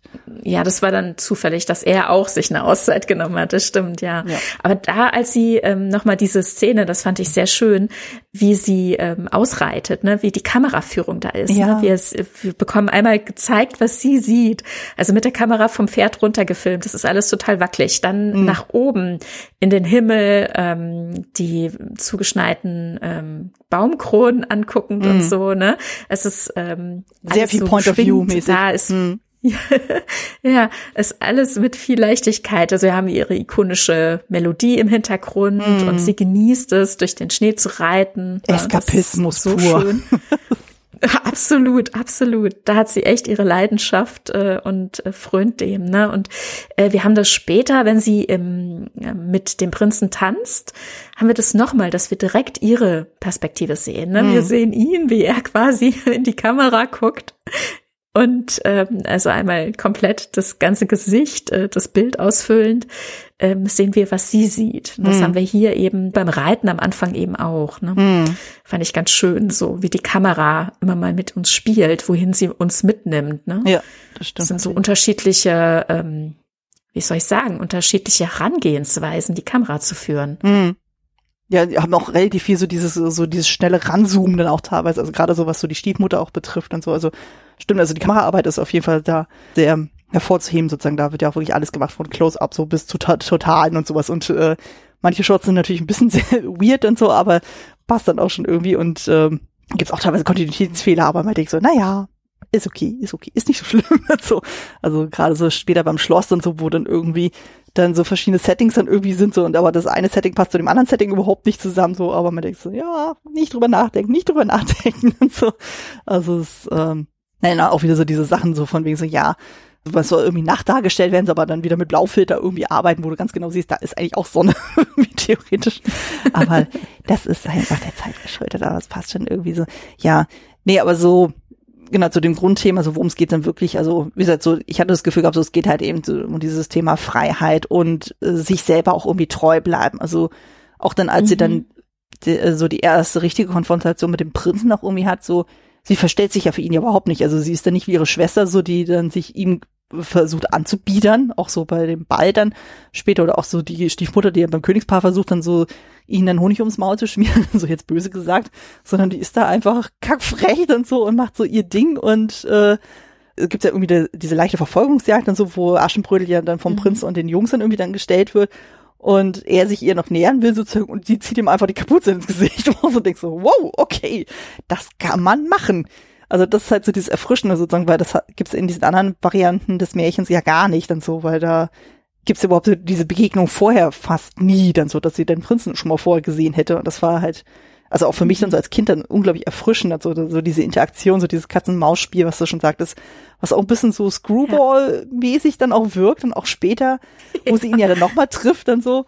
Also mhm. ich liebe ja die Szene dann so, wo, nachdem sie ja dann in diesem Jagdoutfit dann war und dann haut sie ja dann ab und dann sitzt sie oben auf dem Baum und der Prinz sucht mhm. sie ja dann so, aber halt im Grunde um diesen äh, ähm, Wunderschützen. Den Jäger. Ja, den Wunderjäger dann so und sie ihn einfach mal mit Schneebällen bewirft und sie dann irgendwie, und er dann so, ja, hast du den, den Schützen dann gesehen? Und sie, äh, sie nur sagt von mir so, also ich sehe nur äh, ein Grünschnabel und ein Hühnchen ohne Federn komm du runter, komm du raus. So. Mhm. Und es ist so genau. großartig. Das ist großartig, das stimmt. Und sie greift ja auf, ne? Er hatte sie ja als Hühnchen ohne Federn bezeichnet, ja. als sie sie gestellt haben, ne? Ja. Genau. Ja. Und das äh, greift sie auf ja. und sie nennt ihn Grünschnabel. Ja. Sie, äh, ich finde auch einfach, sie hat einfach so eine krasse Persönlichkeit auch so. Also sie ist ja einfach ja. unglaublich lieber Charakter auch so. Das sieht man ja halt im Umgang mit den Tieren und auch so, dass sie zu dem Personal auf dem Hof ja auch immer sehr nett ist und so, wenn auch etwas zurückhaltend. Ja. Aber ähm, ja, aber dass sie trotzdem sich eigentlich nie großartig verstellt, dann sozusagen, dass sie einfach so ihr Ding irgendwie dann macht und so und da auch teilweise dann auch, ähm, das wird ja auch so ein bisschen thematisiert, so diese Geschlechterrollen noch irgendwie aufbricht mhm. und so, dass sie halt dann auch so diese jetzt so als junge verschiedenen Sachen macht mit Reiten und Jagen und Schießen und ein Pipapo macht, aber gleichzeitig trotzdem sehr feminin wirken kann, wie man ja dann beim Ball auch sieht und dann auch weiß sich mhm. zu benehmen dann so und auch so ein bisschen so diese Weiblichkeit auch zu zeigen und das fand ich dann auch irgendwie ganz interessant, auch so diese beiden Elemente dann auch irgendwie dann zu sehen. Und ähm, ja, gut, ist dann so, wie sie sich dann so als Jäger verkleidet haben mit dieser etwas merkwürdigen Perücke, kann man sich auch drüber streiten. Ja. Ob das oh, das hat mich als Kind so lange beschäftigt, immer und immer wieder, jedes Mal, jedes Jahr. Ja. Wie hat sie das hinbekommen? Aber das Outfit ist sehr hübsch. Also das muss man mal sagen. Also gerade so ja, diese braun-grün-weiß-Kombi, denke ich mir so, ja, ist schon sehr, sehr nice. Aber die Perücke ist schon sehr weird. also, Das stimmt. Also es hat mich aber wirklich als Kind lange beschäftigt, dass ich drüber nachgedacht habe, wie sie sich die Haare gesteckt hat, damit so ein Bob rauskommt mm. und mhm. der Rest unter diesem Hütchen verschwindet. Mm. Wahnsinn. Ja. Wer weiß, vielleicht hat äh, Rosalie die Eule noch eine Friseurmeisterlehre gemacht oder was, keine mhm. Ahnung. Wir wissen es nicht. Also, genau.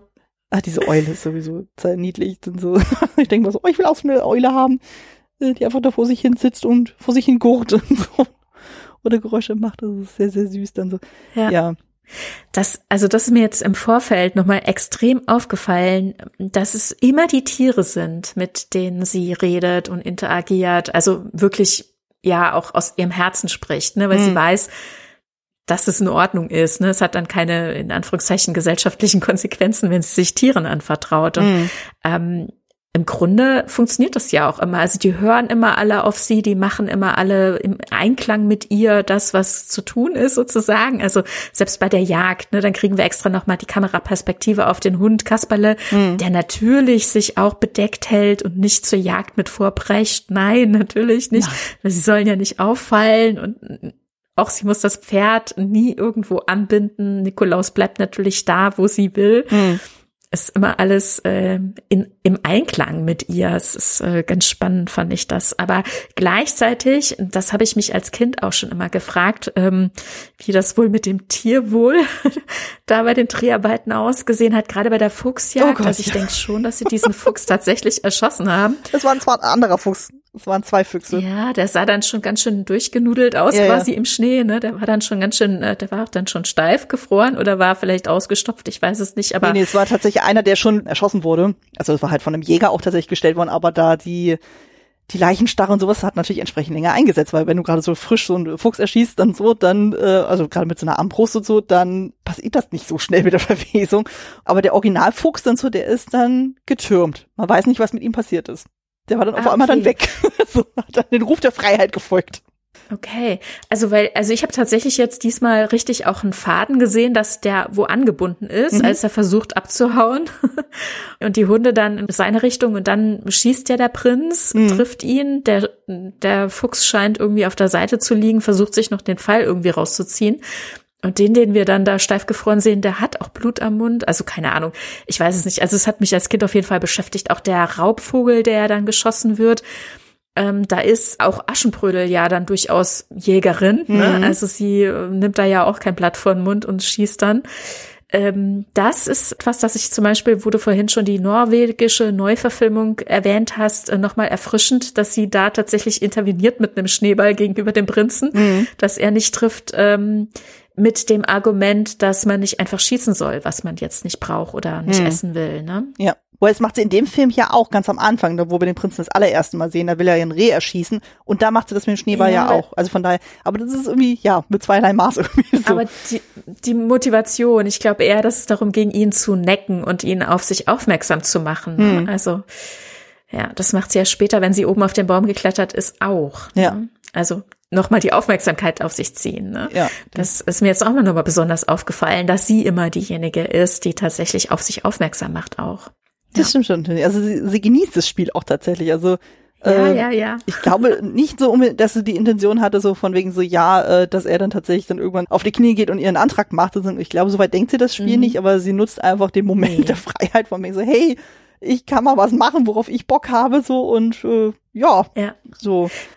Ja, und sie ist durchaus interessiert an ihm, ne? Also mhm. sie will ihn ja auch sehen, schon von Anfang an. Und dann, als sie ihn getroffen hat, dann sagt sie Rosalie ja auch, ja, wie, wie soll ich ihn dann je wiedersehen? So, ne? Mhm. Aber sie will ihn auf jeden Fall sehen. Und ähm, ja, ja, spannend. Und dann, ähm, wo wir eben schon beim Ball auch waren, ich will springen ja wild hin und her, Alles aber gut. wenn man, man kennt den Film ja, ne? Von daher, genau, nochmal zu ihrem Ballkleid, den find, das finde ich auch äh, beeindruckend. Also natürlich wunder wunderschön, ja. Mhm. Und diese Schleppe, da ist hinten drauf ja auch noch mal so eine wie so eine Schablonentechnik. Ich habe jetzt nicht generell was dagegen. Es ging mir jetzt beim Prinzen primär auch um die Farben, die da ausgewählt wurden an den Ärmeln. Aber bei ihr ist ja hinten drauf wie so ein Phönix. Ne? Mhm. Das ist der Phönix aus der Asche. Ne? Ja, ja. Bei ihr ist es einfach wundervoll. Es ist so großartig. Es ist auch so schön und so und ja, also sie wirkt einfach großartig in dieser Szenerie und man merkt auch einfach, so, sie wirkt komplett anders als so die ganzen anderen Damen so in dem ganzen Ballsaal ja. und das ist einfach, ha, so, also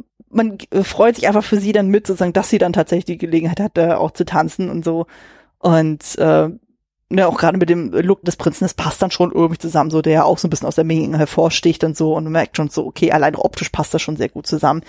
Und wo ich es auch so schön finde, so wo er versucht dann irgendwie mehr über sie zu erfahren und sie dann auch so sagt, so von wegen so, wollen Sie tanzen oder wollen Sie mich ausfragen? so, oder auch später dann, wo es ja um diesen Antrag geht, so, wo sie auch sagt, so, ja, ihr habt eine Sache vergessen. Ja, welche denn? ja sie so fragen, ob sie denn überhaupt will. Und dann so, äh, wo ich auch dachte, das ist eigentlich auch sehr erfrischend dann irgendwie, aber ähm, Total. Ja, ja auch so diese, gerade dieser Beziehung finde ich sowieso dann spannend. Also ich meine, man merkt dann schon so, die sind vom Charakter schon schon irgendwie ähnlich. Also er ist ja auch so, so ein Freigeist ja. dann so und äh, mhm. versucht dann auch irgendwie für sich so seine Freiräume dann irgendwie zu finden dann so. Trotzdem mit einem gewissen Respekt gegenüber seinen Eltern. Äh, äh, aber man merkt dann schon so, okay, mal da und da so sucht er sich so seine Schlupflöcher dann auch. Aber man denkt sich auch so, naja, so den Grad der Beziehung, den die beiden dann irgendwie haben, so, also sie finden sich gegenseitig heiß. Da sind wir uns, glaube ich, alle einig. Mhm. so. Aber ja. ja, also dann, wo er ihr dann diesen Antrag dann irgendwie macht, wo man denkt so, naja, auf was basiert das jetzt? Ist es jetzt einfach nur so, weil sie so mysteriös ist, irgendwie so, weil er das Kleid toll findet oder von dem, was sie dann einfach nur sagt und so? Äh, weil am Ende heißt es ja. irgendwie so, wo er sie ja dann sucht und so. Und er gefragt wird, was ist dann so? Ja, ich suche die Prinzessin. Ich weiß nicht, ob sie eine Prinzessin ist, aber sie ist schön. Worauf du denkst, so, Moment mal, du hast das Gesicht nicht gesehen. Wobei einmal im, äh, beim Na, Tanzen hat, hebt sie einmal ganz ja, kurz den Schleier. Nur so für eine Sekunde genau. oder sowas. Aber es ist so. Genau, ja. Also da kann er sich schon mal zumindest sicher sein, dass äh, ungefähr wie sie aussieht. Ne? Also mhm. er hat sich ihr Gesicht jetzt nicht, denke ich, so doll einbringen können, aber er will ja auf jeden Fall das Gesicht sehen. Ähm, mhm. Das ist ja als dieses Verwirrspiel da mit Dora noch sein soll. Dann sagt er auch, ähm, er will das Gesicht sehen. Mhm. Vorher kann er keine Zusagen machen oder so. Ne? Mhm. Er würde sie, denke ich, schon wieder erkennen und und halt auch, wie sie reagiert und so. Ne? Mhm. Und ich denke, es ist eine Mischung aus allem. Ja, also ne, wie du sagst, er findet sie heiß, sie finden sich gegenseitig richtig gut, richtig heiß und ähm, er ist, glaube ich, auch total angetan davon, sie kommt zu spät. Hm. Sie ist nicht vorgestellt. Er weiß nicht, wer sie ist. Hm. Sie sieht gut aus. Ne? Also ich meine, er, er, sieht ja ihre Statur. Er hat kurz ihr Gesicht gesehen. Sie gibt ihm Widerworte. Hm. Das reizt ihn. Ne? Hm. Die anderen haben ihn alle äh, umgarnt. Hm. Ja, das fand er wahnsinnig langweilig. Ja. Und äh, das ist jetzt der, der Reiz daran, dass er Widerworte kriegt, denke ich. Hm dieses große Mysterious Girl Ding so ja also irgendwie kann man schon verstehen aber denkst auch so naja ich meine gut der wurde ja auch genötigt dass er dann an dem Tag seine Braut sich aussucht so das ist einfach ja, aber das Ding. haben die Eltern gar nicht so ernst gemeint. Das fand ich auch nochmal schön, dass wir das so in diesem äh, immer den Unterhaltungen des Königspaars dann doch noch rauskriegen, ne? Mhm. Dass sie ihn quasi damit ein bisschen ähm, äh, ja äh, wie sagt man, äh, in Schach quasi äh, zur Raison rufen mhm. wollen, ne? dass er mal ein bisschen umgänglicher wird in Zukunft, sagen sie ja dann auch. Ne? Ja, der Vater also vor allem. Sie sagen ihm zwar, mh, da, sie sagen ihm zwar, ähm, er muss sich jetzt eine Braut aussuchen, aber letzten Endes ist es ihnen gar nicht so wichtig, dass es jetzt passiert. Ne? Mhm. Wenn das nächstes Jahr oder so, und das können sie auch noch verschieben quasi, so hatte ich das Gefühl, vor allem die Mutter ist da ja ganz lässig, ne? Mhm. Wenn der Vater nervös wird und meint, was soll denn das jetzt? Ich kenne die gar nicht, die will er jetzt heiraten, das, das habe ich nicht erlaubt. Mhm. Und sie sagt, ja, du hast doch auch nicht gefragt, dass du mich geheiratet hast. Also ne, die sind da schon eigentlich ziemlich locker und so kann dieser Sohn ja auch nur entstanden sein, weil mhm. die eben nicht so ein starkes äh, Regiment da fahren. Ne? Ich finde sowieso dieses Königspaar so großartig. Das habe ich bei dem Remake sehr, sehr vermisst. So lustig. Wo ich dachte, oh, das ja. ist mir ein bisschen zu ernst und so, aber hier ist es halt so locker flockig mhm. und meine mich auch zu erinnern, dass dann halt der äh, Königsdarsteller, äh, der wurde ja, glaube ich, zuerst gecastet und er hatte irgendwie die Bitte, er möchte sich ja. gerne so seine seine Königsfrau dann irgendwie aussuchen können, also, also die Darstellerin so und ja. äh, sind die beiden halt in der mhm. Konstellation entstanden und ich finde, die harmonieren so gut zusammen und so dieses so, ja, er sagt dann irgendwas und sie so, aber mein Liebling, du hast doch das das auch gemacht und so und wo sie ihn noch damit konfrontiert von mir so, ihr seid euch so ähnlich in allen wesentlichen Dingen. Mhm. Das ist so herzlich und es ist so süß und äh, ja, ja, also allein dafür liebe ich diesen Film auch schon so sehr, allein für diese Elternkonstellation. Und gerade wenn man selber auch ein Kind hat, äh, fällt es einem ja noch ein bisschen mehr ins Auge dann, also wo du auch denkst, so, ja, es ist einfach, man macht sich ja Gedanken um seine Kinder so. Und man will ja auch nur das Beste für die und man möchte, dass sie was Vernünftiges machen und ladida. Und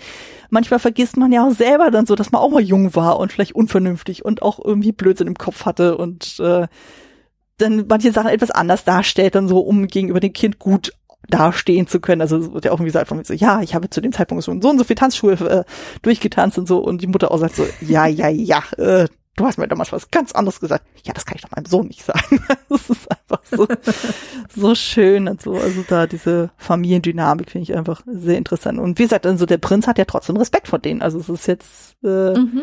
nicht so, dass er sagt so, nee, pff, ich bin jetzt vor der Punk, ich mache jetzt irgendwie mein Ding sozusagen, sondern das, äh, er guckt auch schon, dass er es so ein bisschen abwägt und so na gut, der treibt dann Schabernack mit diesem Hoflehrer dann so, aber das ist dann, mhm. ähm, ja, also es ist einfach schon teilweise sehr witzig, dann wie es auch dargestellt und auch einfach die Reaktion dann so wie dann in dem Ballsaal dann so, wo Aschrödel dann tatsächlich da auftritt und der König dann auch irgendwie so, wer ist sie denn und, hm, und so und was ist denn überhaupt so und mit dieser ganzen Situation völlig überfordert ist und dann überrascht ist, dass der Prinz dann tatsächlich dann noch mal reagiert, nachdem er noch vorher sagte so, ja, ich gehe lieber Holz hacken, als dass ich weiter tanze. Das ist schon absurd, diese ganze Szenerie dann so und wie du schon sagtest, auch mit diesen ganzen anderen Damen, die da in dem Raum sind, wo man auch wirklich merkt, dass sie entweder die Töchter alle selber keinen Bock hatten, da hinzukommen. Das sieht man teilweise an den ja. Gesichtern, wenn die alle vorgestellt werden. Ja. Also irgendwie, was war das? Äh, Frau Mounts und ihre Tochter Minka und so Sachen aus. Und denkst so, was haben die sich alle bei diesen Namen dann irgendwie gedacht und so? Das ist sehr weird und so. Oder halt eben mit Dora sozusagen, die sich ja total anbietet dann aus. Oh, denkst so, oh mhm. Gottes Willen. Also da kann man schon verstehen, dass der Prinz dann echt keinen Bock auf sie hatte. Und äh, wobei ich ja kleinen Röschen tatsächlich ein bisschen hervorheben muss. Ich finde die ja ziemlich cool irgendwie. Die dann einfach dann sagt, so, ich nehme die Gelegenheit beim Schopfe und schnapp mir einfach den Prinzen. Und hat auch irgendwie äh, gesehen gehabt, so in einem kurzen Making of so, wo sie ihn ja dann so hochhebt und sozusagen, das war überhaupt nicht abgesprochen mhm. bei den Proben, das hat sie einfach oh, gemacht je. und so. Entsprechend war der Prinzendarsteller etwas überfordert mit, deswegen strauchelt er so mit den Beinen. das, das ist das oh geil. Also, manche Sachen entstehen ja spontan in diesem Film. So. Also. Wahnsinn. Ne. Okay. Ja, ich, ähm, also wie gesagt, ähm, ich würde wirklich gerne nochmal einen anderen Zugang zur Tonspur haben und mhm. äh, von daher wäre zum Beispiel ein englischer Untertitel Gold wert, weil also der Prinz, muss ich leider sagen, der kommt ja nicht so äh, gut weg manchmal. Mhm. Der ist, ähm, also manchmal ist er schon sehr schwer von KP oder also bringt einfach dumme Sprüche. Mhm. Also ne, der Vater, der meint, ich habe doch deine Mutter damals auch geheiratet. Ja, du hast ja auch die Mama geheiratet quasi. Und ich denke mir so, oh, hörst du dir selber zu? Oder auch bei dem Rätsel von Aschenbrödel. Ne? Mhm. Ich finde auch interessant, wir wissen überhaupt nicht, wie sie heißt. Sie muss doch irgendeinen Namen haben. Aber mhm. selbst ähm, die Bediensteten äh, dann gegenüber dem Prinzen, ne, da wird kein Name geäußert. Sie hat in dieser Version der, Gesch also in diesem Film einfach keinen richtigen Namen, hm. komischerweise. Naja. Hm. Ähm, also selbst bei dieser Lösung des Rätsels, ne, als sie ihm dann diesen Ring zurückgeben will für den König der Jagd, hm. den sie bekommen hatte, ne, als vermeintlicher Jäger, weil sie den Raubvogel geschossen hatte, hm. und er ihn ihr wieder ansteckt und sagt, aber der gehört dir doch. Und da denkt man eigentlich, er hat es verstanden, sie war der Jäger. Hm. Aber dann kommt der Moment, wo das Rätsel zu lösen ist und er muss noch quasi geholfen bekommen. Und dann denke ich mir, das, das stimmt doch bestimmt was mit der Synchronisation nicht. Stimmt. Ich weiß es nicht. Ja, stimmt, das passt eigentlich nicht zusammen so richtig. Ja. Also quasi so dann so, so, so die Anschlusssätze sozusagen passen nicht zu dem, was zum äh, was vorher gesagt wurde. Stimmt jetzt, ja. du so erwähnst, so, ja. Also da, da mit diesem Ring und äh, dass er das dann nicht ähm, äh, zusammenkriegt, wie das Rätsel sich auflöst, also weil er doch schon auch weiß, dass er jetzt irgendwie scheinbar in diesem Gut absolut Aschenbrödel suchen muss. Ne? Mhm. Dann kommt sie und er sieht sie und man denkt sich, ach, er kennt sie bestimmt und ach, mhm. irgendwie ist das komisch. naja, ja, aber auch allein so, dass er dann zwischen ihr in äh, ihrer Aschen, also ihrer Normalversion und sie dann als äh, Jägerin nicht erkennt, dann so, obwohl sie ja eigentlich vom Gesicht her exakt gleich sind. Das ist vielleicht nur eine andere Frisur und so, aber dass er da irgendwie keine Verbindung ja, herstellt. Und äh, ja. Aber daher, ich meine, so gut, er hat ein bisschen Asche im Gesicht gehabt, so, aber sonst ist jetzt vielleicht ein bisschen anders dann. Aber zumindest so könnte man sich denken, vielleicht ja. sind die ja Geschwister oder sowas, keine Ahnung. Wäre ja möglich. Gut, ja, so also mit dem Jäger, das war schon, das war schon strange, ne? Also wenn da, wenn da so ein vermeintlicher Jäger kommt, äh, auch wenn sie natürlich zierlich weiblich irgendwie aussieht oder oder jungenhaft dann gewirkt hat, ne? Mhm. Dass er das jetzt nicht direkt verknüpft hat, okay, aber dann spätestens mit dem Ring, ne? Naja, hm. naja, keine Ahnung, das weiß ich nicht. Vielleicht haben wir ja Glück und die Neuausgabe äh, gibt uns da ein bisschen Hilfe. Mal gucken. Ja, kann ja manchmal sein, so dass die Synchro dann auf einmal völlig andere Facetten der ganzen Geschichte nochmal hervorgibt, die in der deutschen Synchro dann völlig flöten gegangen sind. Ja, die ist halt auch alt, die Synchronisation, ne? Also mhm. da hat man früher ja manchmal noch ein bisschen freier auch gearbeitet. Mal gucken. Mhm. Ja.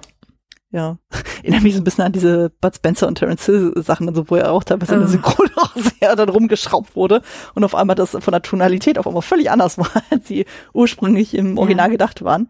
Wer weiß, wer weiß, wir lassen uns überraschen und so. Also für jene, die dann nach diesem Podcast an diese äh, Neuauflage sehen sollten, so gebt das gerne mal in die Kommentare rein, so ob euch da irgendwas aufgefallen ist. Würde mich auf jeden Fall sehr interessieren. Ich weiß nicht, wie schnell ich dazu komme, das mir zuzulegen. Von daher, vielleicht lasse ich mir zu Weihnachten schenken. Das wäre eigentlich eine Idee. Hm. Das ist eine schöne Idee, ja. ja. Es ist halt die Frage, ob wir dem irgendwie beikommen, ne? Also wer ähm, dann, ob es dann vielleicht äh, tschechische Untertitel gibt, englische Untertitel wären halt wirklich toll. Also wie gesagt, auf der jetzt bisher üblichen äh, zu kaufenden tschechischen DVD, da gab es eben englische Untertitel, habe ich jetzt jüngst festgestellt. Hatte mir schon überlegt, ob ich die mal kaufen soll. Hm. Eine Tonspur, die ich gar nicht hören kann, aber damit ich ähm, nochmal einen anderen Zugang habe und englische Untertitel. Aber habe ich halt jetzt noch nicht gemacht, beziehungsweise jetzt haben wir ja die Möglichkeit, dann vielleicht noch mal was Neues zu kriegen ja. bald. Ja, also ja. würde sich auf jeden Fall anbieten. Dann ähm, ich überlege gerade, ob ich jetzt noch irgendeinen Punkt habe, den ich noch wichtig fände zu erwähnen. Ja, auf jeden Fall, genau, so, du es auch sagt, das mit dem Prinzen und mit dem Rätsel und sowas. Also was ich auf jeden Fall wichtig finde auch zu erwähnen ist, so was hier auch sehr vorsticht, ist da einfach, dass Aschenbrödel auch eben aufgrund ihrer Persönlichkeit wahrgenommen werden möchte und nicht, wie sie aussieht. Also deswegen sträubt sie sich ja dann in ihrer Prinzessinnenform, in Anführungszeichen, dann davor, den Antrag einfach anzunehmen, weil sie möchte ja als Person erkannt werden und nicht aufgrund ihres hübschen Aussehens mhm. in dem Moment.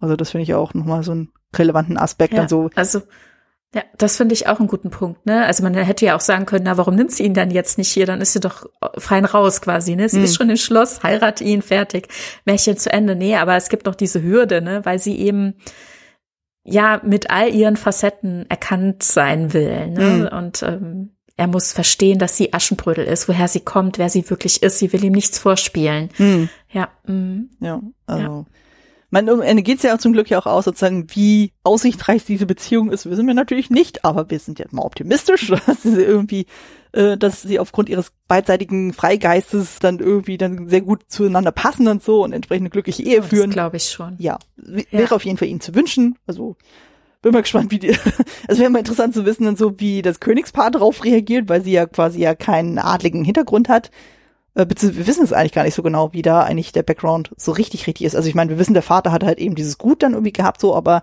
von der Stellung her müsste sie auf jeden Fall deutlich niedriger sein als die Königsfamilie, mhm. theoretisch. Ja, ja, ja, das auf jeden Fall, aber ich glaube, darauf kommt es denen nicht an. Also so wie wir die erlebt haben, oder die. Meinst du, die sind so liberal, das passt schon. Ja, ja, ehrlich gesagt glaube ich das tatsächlich, ja. Ja. Also ich könnte mir vorstellen, dass vor allem die Mutter dann irgendwie sagen würde, ah ja, Schatz, passt schon, mhm. passt schon. so. Mhm. Ich glaube, sie, sie, ist ganz glücklich, dass ihr Sohn dann entsprechend glücklich ist und alles andere ist dann irrelevant. Selbst wenn der Vater irgendwie sagen würde, so, ah, oh, nee, also ich weiß ja nicht, hm, und so, aber er war ja auch äh, durchaus fasziniert von ihr. Ah, das glaube ich auch. Mhm. Ja. ja. Das wird so sein. Er ist direkt dann auch von ihr angetan. Mhm. Ja.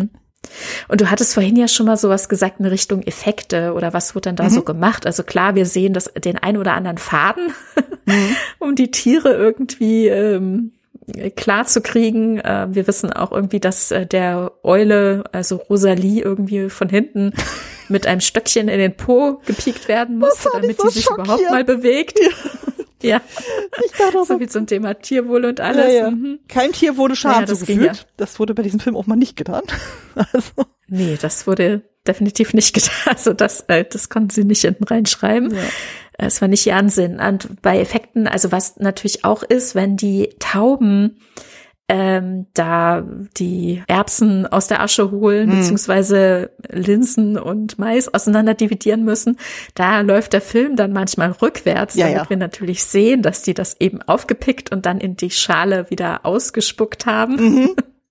Manchmal läuft er nicht rückwärts, dann essen sie aus der Schale und dann läuft er wieder rückwärts und man sieht einfach, wie die Körnchen sich bewegen, ne? Mhm. Also komplett widersinnig, was wir gewohnt sind physikalisch.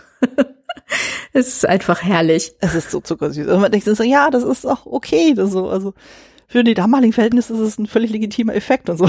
Also, also wo es schon ein bisschen aufwendiger ist, ist ja zum Beispiel dann, wo er dann das erste Mal, ähm, wo nee, beim zweiten Mal ist es ja dann so, wo dann die Haselnuss dann so aufplatzt und dann das Ballkleid mhm. dann auftritt, so, wo man tatsächlich sieht, so auf einmal, fling, dann ist dann dieses Kleid dann irgendwie da.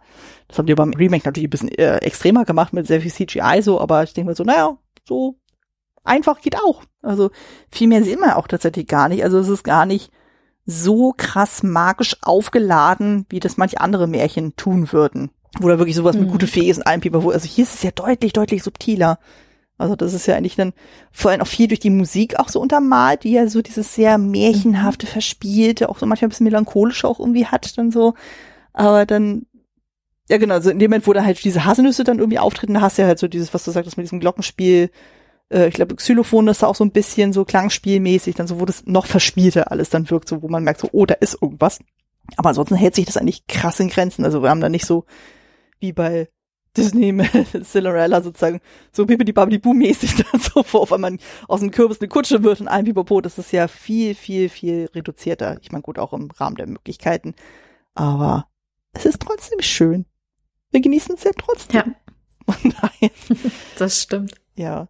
Ne, und am Ende so mit der Eule, dann so die an einem Faden hängt und so ein bisschen so im Kreis rumgeschwungen wird, so, weil so wie ich das verstanden habe, hat, äh, war bei der Rosalie der Eule waren die Flügel gestutzt, die konnte gar nicht mehr fliegen. Mhm. Deswegen mhm. mussten die da ein bisschen drauf zurückgreifen. Und ich dachte, oh Gott, die Arme dann so.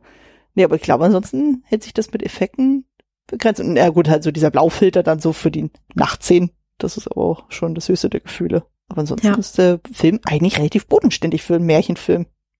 Wobei das war ja auch damals ja, glaube ich, auch gar nicht so üblich, so dass da so krass viel mit Effekten irgendwie gearbeitet wurde bei dem Märchenfilm. Also man hat dann viel mehr so auf Practical Effects irgendwie gearbeitet oder halt dann mit entsprechend viel, ähm, ja, also gerade so was Setdesign und Kostüme und Make-up irgendwie betrifft, dass man da vielleicht ein bisschen mehr auf die Kacke gehauen hat, aber hier hält sich das ja eigentlich, hier ist es doch relativ subtil, tatsächlich. Hm. Was eigentlich eher ungewöhnlich ja. ist bei dem Stoff. Ja, das stimmt. Und da habe ich ähm, gehört, dass das so ein bisschen der DEFA in Anführungszeichen zu verdanken ist, dass die da immer so sehr abgemildert haben, ne? Mm. Währenddem äh, das äh, tschechische Studio wollte noch mehr und noch mehr und, und die DEFA immer so, nein, wieder weniger, weniger, weniger. Also währenddem, wenn es allerdings eine DEFA-Verfilmung wäre, dann würde halt dieser Zauber auch fehlen. Ne? Also ich glaube, die Mischung dieser beiden Studios hat es, glaube ich, richtig gebracht, ja. Mm. Wobei es gibt ja auch zum Beispiel völlig abgefahrene Märchenfilme dann auch von der DEFA. Also ich glaube hier das singende klingende Bäumchen, das ist ja glaube ich auch ein DEFA-Film. Ah, ja. mhm. Und das ist ja völlig over the top und so. Also das ist ja das komplette Kontrastprogramm dann so, wo ja wirklich alles künstlich ist und, äh, und denkst so, wow, wow, was haben die eingenommen, so als sie diesen Film konzipiert hatten. Also hier ist es ja doch deutlich natürlicher gehalten. Was ich aber auch unglaublich angenehm ja. finde. Also es wirkt eigentlich immer alles sehr ja, nahbar und schön und einfach sehr flauschig dann auch irgendwie und äh, ja, also was er auch schon gesagt hat, so was so diesen, äh, was das Altern irgendwie betrifft, sozusagen, man merkt natürlich, dass es ein Kind seiner Zeit ist, also man merkt, dass es aus den 70ern ist und so von den Farben her, so von der Kameraarbeit und einem Pipapo so, aber er funktioniert auch nach 50 Jahren immer noch wunderbar. Also mhm. ich meine, klar, das eine oder andere ist halt nicht gut gealtert, was wir schon gesagt hatten, so, und das eine oder andere würde man wahrscheinlich so storytechnisch nicht mehr so erzählen. Aber ja, man müsste gar nicht so viel anders machen und der Film würde trotzdem immer noch funktionieren. Und äh, ich denke mal, solange man das wirklich als Kind seiner Zeit irgendwie da auch betrachtet so und sagt, ja, gerade so beim Märchen, da muss man ja nicht alles so auf die Goldwaage legen, dann geht das ja eigentlich auch ganz, ganz gut. Also. Hm. da geht's uns äh, gleich, ja, auf jeden Fall. Ja. ja. also ich glaube, wir sind da jetzt auch ein bisschen ähm, sch schlechte Kritikerin, weil wir den Film einfach so gerne mögen. Ne? Oh, alles gut. Und, äh, ja. Warst du denn mal äh, im Schloss Moritzburg in Dresden? Ich war da noch nie. Da gab's ja auch eine große Ausstellung mal. Ich weiß aber nicht, ob da jetzt noch irgendwas zu sehen ist oder ob das nur stark, also ob das stark reduziert wurde. Ich weiß, diese große Ausstellung gibt es nicht mehr, aber warst du mal dort? Mm -mm, leider nicht, aber ähm, mhm. irgendjemand bei mir aus der Familie war mal da in der Ecke gewesen. Also die haben ja auf jeden Fall diese Steinplatte, wo ja dann der Schuh ja auch da so so so eingegossen ist dann mhm. irgendwie, also dann so von wegen so hier äh, wurde der Schuh verloren, so in dem Sinne dann.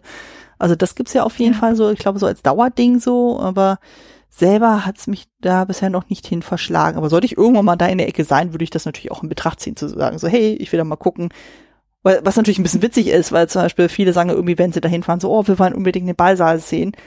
Aber der war in Babelsberg. Der war nicht da im Schloss. Das sind zwei völlig verschiedene Orte. Also, wenn ihr mal irgendwann mal die Hoffnung haben solltet, so, wir fahren zum Schloss Moritzburg so und wir wollen den Ballsaal sehen. Nein, nein, sorry, aber nein. Also, die haben irgendwie mal, äh, im Schloss selber haben sie so eine Miniatur dann irgendwie mal da aufgestellt, um zu zeigen, wie das dann da theoretisch aussehen würde. Aber in real gibt's den Ballsaal so nicht im Schloss muss ich euch leider mhm. enttäuschen. Aber wie gesagt, ich würde trotzdem dann, wenn ich mal in der Nähe bin, würde ich es mir auf jeden Fall mal angucken, weil es ja doch immer ganz nice dann so, sich sowas dann nochmal anzuschauen, so, und so gucken, so, hey, wo wurde was gemacht und so. Das hat nun mal so einen ganz eigenen Charme dann irgendwie. Wie ist bei dir? Warst ja. du schon mal dort? Auf jeden Fall. Nee, ich war noch nicht. Ja. Nee, mm, aber geht mir auch so, ich würde auch dann gerne mal irgendwie. ja. Die, also wie gesagt, diese große Ausstellung äh, habe ich verpasst. Irgendwie, die war vor ein paar Jahren. Hm. Wurde wohl immer und immer größer mit jedem Jahr. Und ähm, die Kostüme, die da, oder zumindest, äh, das waren irgendwie Repliken, Hm. die wurden wieder zurückgeschickt irgendwie in, in die offizielle Ausstellung in Tschechien. Hm.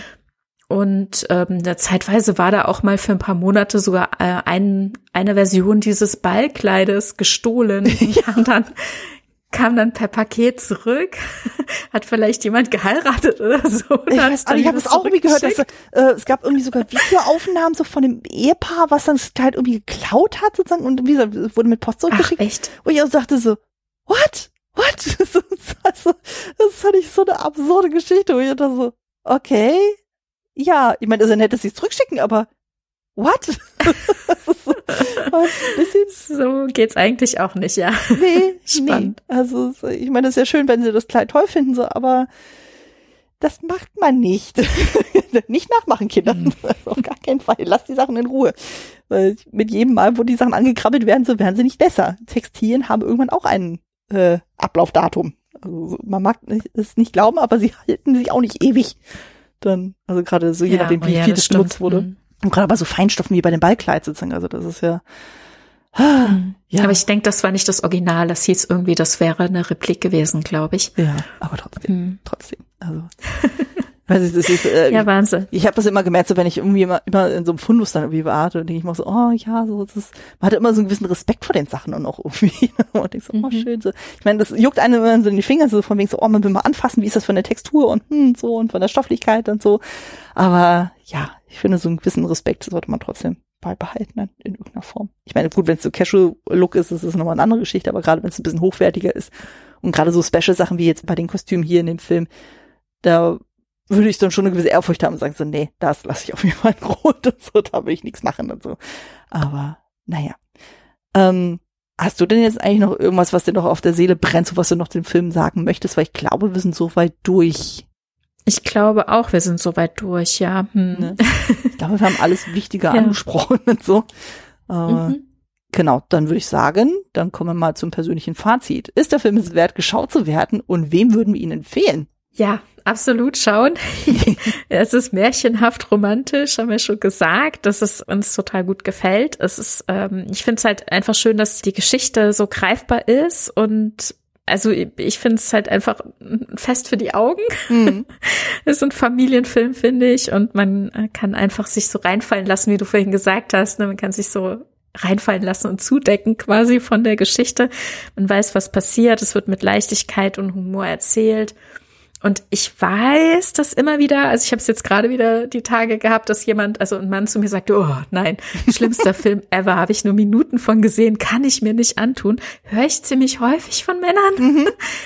Aber ich kenne auch Männer, die es mögen oder die es mal geguckt haben zumindest. Also, also ich, wie gesagt, ich sage, es ist ein Familienfilm. Ich finde, ähm, könnten auch alle mal gucken, keine Ahnung. Mhm. Vielleicht hat aber nicht jeder einfach so viel Spaß damit. Dann ist es ja auch in Ordnung. Es soll sich auch niemand quälen, aber ja. Nee, ich denke auch sozusagen, der Film lohnt sich auf jeden Fall und ja, also ich denke mal, diejenigen, die den Film in, in der Kindheit gesehen haben, so die werden ihn so oder so weiterempfehlen und so, weil sie sagen so, oh mein Gott, das ist mein Kindheitsfilm, sozusagen, guck den auf jeden Fall und so. Und ich denke einfach generell, alle, die irgendwie tolle Märchenfilme mögen, so die sich mit Adaption von Aschenbrödel oder Aschenputtel überhaupt dann auseinandersetzen, die sollten auf jeden Fall mal einen Blick reinwerfen, weil es ja doch ein sehr anderer Ansatz ist und auch sich auch von der Originalvorlage doch ziemlich abhebt. Also allein so dieser ganze kirchliche Aspekt ist ja komplett herausgefallen. Ähm, der ist einfach unglaublich zugänglich und auch leicht erzählt und genau, jede, die dann halt so Fans von den DEFA-Filmen sind, von den tschechischen Filmen, also generell so ähm, sehr subtile Fantasy-Filme mögen, würde ich jetzt mal so beschreiben. Den würde ich Mhm. mal sagen, so werft da auf jeden Fall mal einen Blick darauf rein. So. Und generell so Filme, die im Schnee spielen. Das ist auch immer sehr schön. Und, äh, und das ist halt auch so ein klassischer Weihnachtsfilm. Also ich meine, der hat zwar mit Weihnachten per se nichts zu tun, aber generell so mit dem ganzen Schneesetting so, oder ganzen Wintersetting passt das sehr gut in die Weihnachtszeit. Äh, werft auf jeden Fall mal einen Blick rein, das lohnt sich auf jeden Fall. Und damit kommen wir auch schon zur nächsten Rubrik, die ich immer sehr, sehr liebe. Angenommen, wir wollen ein Double Feature machen oder eine Filmthemenwoche. Welche Filme würdest du zu Aschenbrödel noch dazu packen, wenn du die Wahl hättest? Ja, gut, wir, es ist jetzt ein bisschen unkreativ, wir haben ihn auch schon erwähnt, nämlich die Version von 2021, Drei Haselnüsse für Aschenbrödel, mhm. aus Norwegen verfilmt, denn auch in Norwegen läuft dieser Film äh, hoch und runter. Mhm.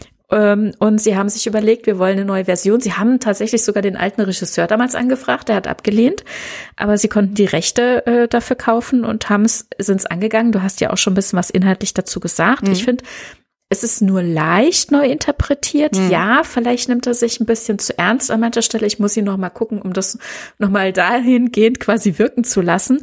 Mm, ich war erst gar nicht so begeistert von der Idee, eine neue Version davon zu sehen. Fand, sie haben sich ganz schön geschlagen und die Landschaftsaufnahmen sind wirklich toll. Und ich habe es auch genossen, mal so ein bisschen nochmal die Rollenbilder ein bisschen nochmal neu interpretiert zu sehen. Mhm. Allerdings wird nicht viel geändert. Ne? Das mhm. darf man sich auch nicht erwünschen, aber zumindest ein bisschen Rollen- und Geschlechterdarstellungen sind nochmal ein bisschen neu geguckt. Mhm. Und äh, ansonsten ist wirklich sehr stark an die Vorlage angelehnt. Und ich finde, zum Vergleich, ähm, ja, kann man den, glaube ich, ganz gut gucken. Mhm. Ja, allein die Stiefmutter, die ist ja so krass anders. Also, also die wirkt ja so ein bisschen so Gothic, Vampir-Lady-mäßig dann so. Die hat ja auch noch im Deutschen ja. die Synchronstimme von Angelina Jolie. Ich finde, das macht auch nochmal einen komplett anderen Vibe irgendwie aus. Und so, also so super creepy irgendwie. Und äh, genau die Dynamik zur Stiefschwester ist auch nochmal ein bisschen anders. Also das fand ich dann auch ja. irgendwie interessant mhm. dann so. Aber ja, aber äh, die Darstellerin, also in der norwegischen Version sozusagen, die ist einfach, also ich glaube, das ist sogar eine Popsängerin, die sie da gecastet haben. Ja, sozusagen. genau, die hat, äh, die hat, glaube ich, dieses ähm, Format Idol, also die norwegische Version von quasi America's Idol, mm. äh, gewonnen und ähm, ist ganz erfolgreich, glaube ich, und hat dann da ihr Debüt als mm. Schauspielerin gegeben. Dafür hat sie sich gut geschlagen, finde ich. Ja, ist halt eine andere Dynamik als jetzt unsere Libusche dann so im, mm. äh, in der tschechischen Version, aber ja, also für das Setting und so, ich meine, die Kostüme sind auch fantastisch, großartig und so. Äh, es passt schon irgendwie. Es ist auch ganz süß und so und ich finde auch, man sollte dem Film auf jeden Fall eine Chance geben. Aber ähm, ja, aber teilweise werden auch eins zu eins so Dialoge übernommen. Das reißt einen so ein mhm. bisschen raus, fand ich dann. Ja, könnte, also hat dann auch Ansätze, dass es so repetitiv ist, ne? Mhm. dass man denkt, hm, okay, also es ist eine Gratwanderung. Ne? Wie viel ändere ich, damit es noch in Ordnung ist, aber wie viel darf ich übernehmen, dass es auch noch in Ordnung ist? Mhm. Also ja, hm. ja, aber ich finde, man kann sich auf jeden Fall, wenn man das Original, also die Version hier von 73 mag, auch mal anschauen und mal selber drüber nachdenken, wie es einem gefällt. Deswegen habe ich die mal mit in den Ring geschmissen. Mhm. Und dann habe ich noch einen Film mitgebracht, den ich sehr, sehr mag. Ähm, auch eine ja, Cinderella-Story quasi, und zwar auf immer und ewig mit Drew Barrymore von 1998 aus den USA verfilmt. Mhm. Hier wird das Ganze in eine andere Rahmenhandlung gepackt. Ähm, das spielt hier in Frankreich im frühen 16. Jahrhundert, gibt dem wirklich sehr viel Rahmenhandlung und sehr viel Hintergrund für die einzelnen Charaktere. Ich hatte es nie geglaubt, aber ich kann selbst mit der Stiefmutter fühlen, also zumindest sie verstehen, wie sie an diesen Punkt gekommen ist. Mhm. Mm, True Barrymore spielt hier Danielle de Barbarac, meine ich, und ähm, genau, ist hier eben auch eine ja, Aschenputtel-Variante. Und nochmal ganz neu interpretiert mit vielen neuen Aspekten. Und wie gesagt, ich finde es wunderschön und kann man gerade im Zuge mit drei Haselnüsse für Aschenbrödel, glaube ich, richtig gut gucken. Mhm. Ich habe die mal vor Jahren irgendwie mal gesehen, aber irgendwie kann ich mich jetzt nicht mehr hundertprozentig an ihn erinnern. Warum auch immer so. Vielleicht habe ich ihn einfach zum Zeit, falschen mhm. Zeitpunkt geguckt oder sowas. Also ich, bei Letterbox habe ich ihn auf jeden Fall gelockt und so, aber ich kann nicht mehr rekonstruieren, wann das war oder ob ich ihn überhaupt so komplett gesehen mhm. habe. Äh, muss ich dem auf jeden Fall auch nochmal eine Chance geben. Weil allein vom Casting sieht das schon sehr gut aus. Ja, absolut. Und der nimmt halt auch tatsächlich jetzt diesen, dieses, wie sagt man so schön, diesen Vibe auf. Ne? Also wir haben hier eine taffe äh, Protagonistin, also hier Danielle ist wirklich, ähm, die, die tritt so auf, wie wir das hier aus drei Hasen und Nüsse für Aschenbrödel kennen. Mhm. Ähm, die ist tough, die gibt dem Prinzen Paroli, die trifft ihn eben auch vorher, bevor sie weiß, dass er der Prinz ist. Sie lernen sich kennen auf ähm, eine Art und Weise, dass er nicht so richtig weiß, wer sie ist, ne? auch so ein Versteckspiel, aber lernen sich kennen und lieben und dann ist eben der Showdown und es muss geklärt werden, wer ist sie denn eigentlich? Mhm. Und da gibt es dann auch noch einen Helfer. Es sind nicht die Tiere, die hier helfen, es sind andere, es sind Menschen, Freunde. Und ja, ist eine zauberhafte Verfilmung. Mhm. Das klingt auf jeden Fall so, dass es so von der Auslegung der Aschenputtelfigur dann auf jeden Fall sehr gut zusammenpassen könnte. Ja, auf jeden Fall. Mhm. Genau, dann würde ich noch äh, ein paar Sachen dazu ergänzen. Hat auch überlegt, gehabt, sozusagen, so in welche Richtung würde ich dann mein Double Feature oder meine Filmthemenwoche auslegen. Und für mich so eine der mit besten Cinderella-Adaptionen ist die mit Lily James, also die Disney-Realfilm-Version in Anführungszeichen von Kenneth Branagh. Ich habe den damals im Kino gesehen, das lief ja im Rahmen meines Kostümstudiums, da war ich mit einer Kommilitonin drin so. Und ich war erstmal ein bisschen skeptisch, weil ich dachte, naja, so weil der Disney-Klassiker von 1950, dachte ich so, naja, schon, der ist schon teilweise sehr bieder irgendwie. Und wie greifen sie das im mhm. Realfilm dann irgendwie auf? So, das, da war ja noch die Phase, wo diese Remakes ja noch sehr an der Anfangsphase dann irgendwie waren. Und ich fand, sie haben den Film wirklich auf eine sehr, sehr angenehme, frische Art neu erfunden irgendwie. Also die haben dann manchen Sachen so ein bisschen mehr Fleisch gegeben, so das Kostümbild von Sandy Powell ist fantastisch, es ist so großartig. Also was die da gezaubert hat, die ja teilweise mit verschiedenen Epochen dann wieder gespielt hat und so. Und du hast ja Kate Blanchett als die Stiefmutter, wo du denkst so, wow, ist so großartig. Und auch die Dynamik mit dem Prinzen, das ist ja der Schauspieler, der auch bei Game of Thrones mit dabei war, als einen der Stark-Jungs und so, oder Stark-Männer. Super süß und zauberhaft und so. Und ähm, Du hast ja zum Beispiel Helena Bonham Carter als die gute Fee dann so in so einem völlig abgedrehten weißen Rokoko-Kleid und so. es ist einfach so zuckersüß. Also äh, ich weiß nicht, ich habe damals irgendwie geschrieben, nachdem ich aus dem Kino war, ich will die ganze Welt mit Glitzer bestreuen. Das ist einfach so schön. und der, der schreit dich förmlich an mit Farben. Das ist so großartig und auch so das ganze Set-Design, Kostümdesign, einfach, Chefskiss, großartig. Will ich irgendwann mal bei meinem Spin-off Kostüm Fable besprechen. Also falls irgendjemand Interesse hat, Bescheid sagen. Und ähm, Genau, aber in eine etwas andere Richtung würde ich jetzt noch einen Film dann in den Raum werfen, wo unsere Libusche auch beteiligt war, aber in einer anderen Rolle. Und zwar die kleine Meerjungfrau. Da mhm. hat nämlich ihre Schwester Miroslava die Titelfigur gespielt und Libusche selbst tritt da in einer Nebenrolle auf als die fremde Prinzessin.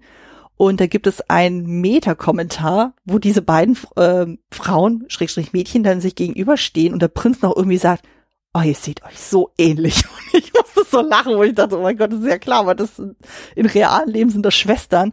Und das ist einfach interessant vom Casting her, so dass sie ausgerechnet die beiden dann äh, kombiniert haben. Und der ist einfach auch so vom ganzen Style sehr, sehr anders als so andere Meerjungfrau-Filme, weil sie ja dann sehr mit so ganz abgefahrenen Kopfschmuck da irgendwie gearbeitet haben und so mit so wallenden mhm. Kostümen dann sozusagen und die dann halt wie durch so einen Schleier immer die ganze Zeit so, so auf so Felsenriffs irgendwie laufen, was ja das Meer darstellen soll.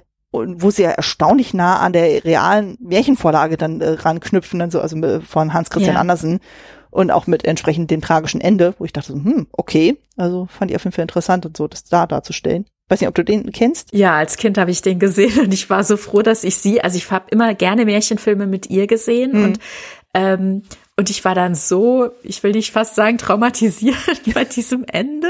Also ganz schlimm. Ich habe den schon ganz, ganz lange nicht gesehen, weil ich da so ne, mit so einem schlechten Gefühl damals da rausgegangen bin, oh. überhaupt bei einigen dieser Märchenfilme und, und tschechischen Produktionen. Da muss ich noch einiges nochmal aufarbeiten. Das habe ich mhm. jetzt hier im Vorfeld auch gedacht, wo ich dachte, hm, auch, ähm, ne, weil es würde ja hier an gerade in dieser Kategorie auch passen, da vielleicht noch mal auf was äh, zurückzugreifen, weil zum Beispiel ja auch ähm, SchauspielerInnen sich da immer und immer wiederholen. Ne? Also mhm. hier die Titel, äh, die Hauptdarstellerin oder auch quasi der Schauspieler des Knechts Winzek, mhm. der, äh, wie heißt der, Vladi, äh, Wladimir Mensik. Mhm. Ich, Entschuldigung, wenn ich ihn komplett falsch ausgesprochen habe. Der kommt ja auch quasi in allen möglichen Serien und Filmen vor. Mhm.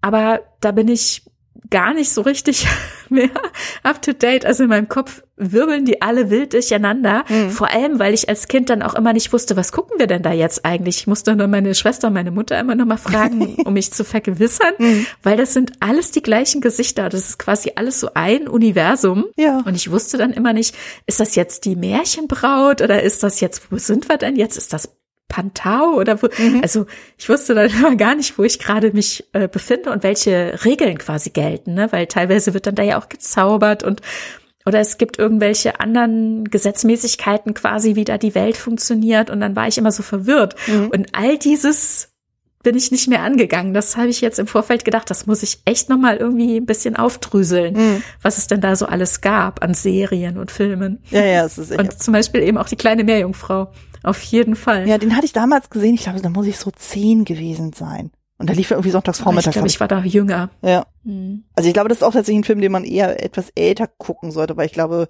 früher, Unbedingt. so, so frühes Grundschulalter, ich glaube, das würde ein Kind tatsächlich eher verstören, also weil die dann nicht checken, so von wegen ja. so, hä, warum bluten jetzt die Füße und ah und überhaupt so. Ach, furchtbar, ja, das ja. fand ich so furchtbar.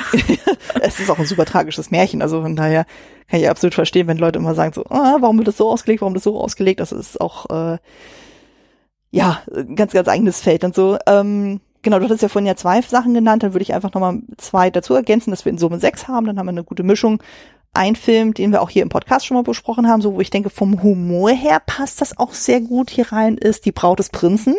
Weil wir da auch irgendwie eine mhm. sehr interessante Pärchenkonstellation noch haben mit Wesley und Buttercup und so und auch immer mit diesem ja. Meta-Kommentar dann so, wo er dann der Großvater dem Enkelsohn ja dann die Geschichte vorliest und er das immer dann so äh, dann kommentiert von mir so, hä, warum passiert denn das und jenes und so und oh nee, können wir das nicht vorspulen so, warum küssen sie sich schon wieder ein A so und das ist, wo auch sehr viel mit so einem Augenzwinkern gemacht wird, auch so von den Effekten her, denke ich mir, passt das tonal auch hier zu Aschenbrödel sehr gut dazu.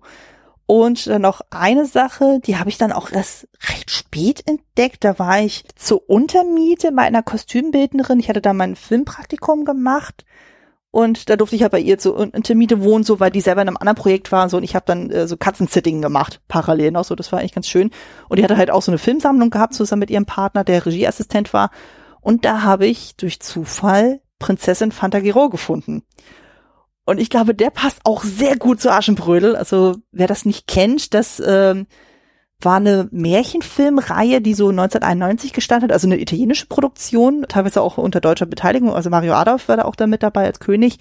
Und das Grundsetup ist, wir haben da drei Schwestern. Wir haben eine sehr buschikose Musiker, wir haben dann eine sehr ruhige ähm, Intellektuelle und wir haben da so eine etwas naivere, aber auch sehr schöne Schwester.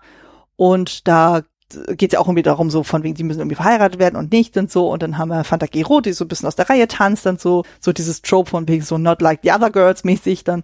Und dann trifft sie auch auf so einen Prinzen und er will sie irgendwie finden, so, aber findet sie irgendwie nicht und dann verkleidet sie sich zwischenzeitlich als Junge und hm, und es gibt dann auch nochmal sexuelle Verwirrung und ladida und es ist einfach auch so völlig drüber irgendwie, aber es macht so Spaß. Also so wie ich das verstanden habe, gibt's ja irgendwie zehn Filme davon. Also zwei Filme sind immer so quasi ein, immer kombiniert, dann so, also quasi erst und Teil. Also ich kenne jetzt nur die ersten zwei, weil danach die anderen Teile, da ist dann der Prinzendarsteller nicht mehr dabei. Ja, aber zumindest so die mhm. ersten zwei äh, Teile kann ich empfehlen. Guck da mal auf jeden Fall rein.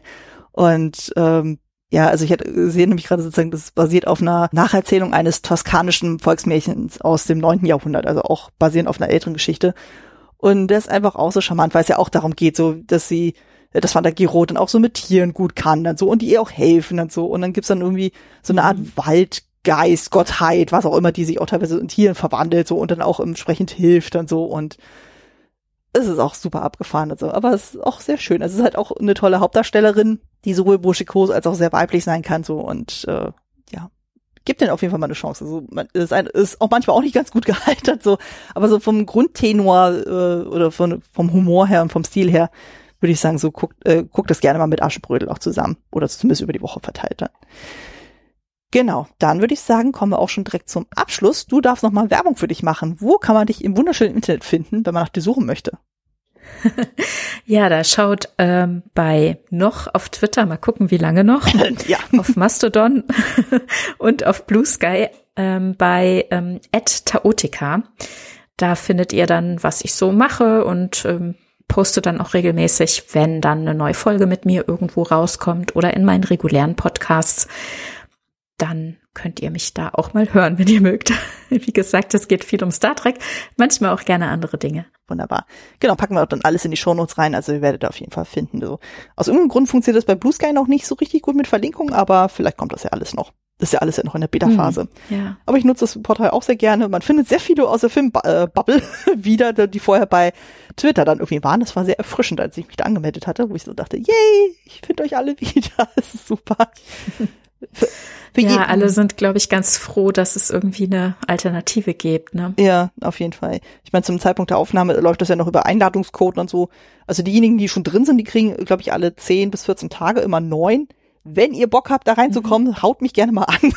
ich kann da eventuell da Kontakte zu verschaffen. Und äh, ja, ansonsten genau, bei meinen Sachen und so Klassiker-Fable beziehungsweise Kostüm-Fable findet ihr wie gewohnt bei klassiker-fable.de, das Ganze im Haus der Second Unit. Ihr findet mich damit bei sämtlichen Podcatchern, bei iTunes, bei Spotify und auch bei Instagram. Da habe ich ja meinen Sammelaccount mit Kostümfrau Podcast, Kostüm mit UE. Und ihr könnt mir aber auch unter dem Handle Kostümfrau gerne folgen, entweder, wie schon eben erwähnt, bei Blue Sky oder auch bei Letterboxd. Da locke ich eigentlich ziemlich alles, was ich so an Filmen dann gucke. Und da könnt ihr schon etwa ahnen, so was dann bei mir im Podcast als nächstes so ansteht. Dann so gerade wenn es Richtung Klassiker geht, dann könnt ihr schon mal hellhörig werden und schauen so, na, das äh, könnte eventuell Thema werden. Und genau. Ich danke dir sehr, dass du hier vorbeigekommen bist und dich bereit erklärt hast, mit mir über diesen tollen Film zu sprechen. Ja, vielen, vielen Dank für die Einladung. Ich freue mich sehr, mit dir drüber gesprochen zu haben. Ja, ach, es war doch wunderbar, wunderbar. Genau, ich hoffe, ihr da draußen hattet genauso viel Spaß beim Zuhören wie wir beim Aufnehmen. Und das Ganze wird ja vor Weihnachten noch erscheinen. Also von daher an dieser Stelle dann ähm, genießt die Adventszeit und habt schöne Feiertage in irgendeiner Form. Ich hoffe, sie sind für euch nicht ganz so anstrengend, so ihr könnt euch ein bisschen erholen und ihr genießt dann so den langsamen Ausklang des Jahres. Vielleicht sogar mit schönen Filmen. Wie zum Beispiel diesen hier. Oder was, mit was anderem. Das bleibt euch überlassen. Und bis dahin, macht es gut und tschüss. Tschüss.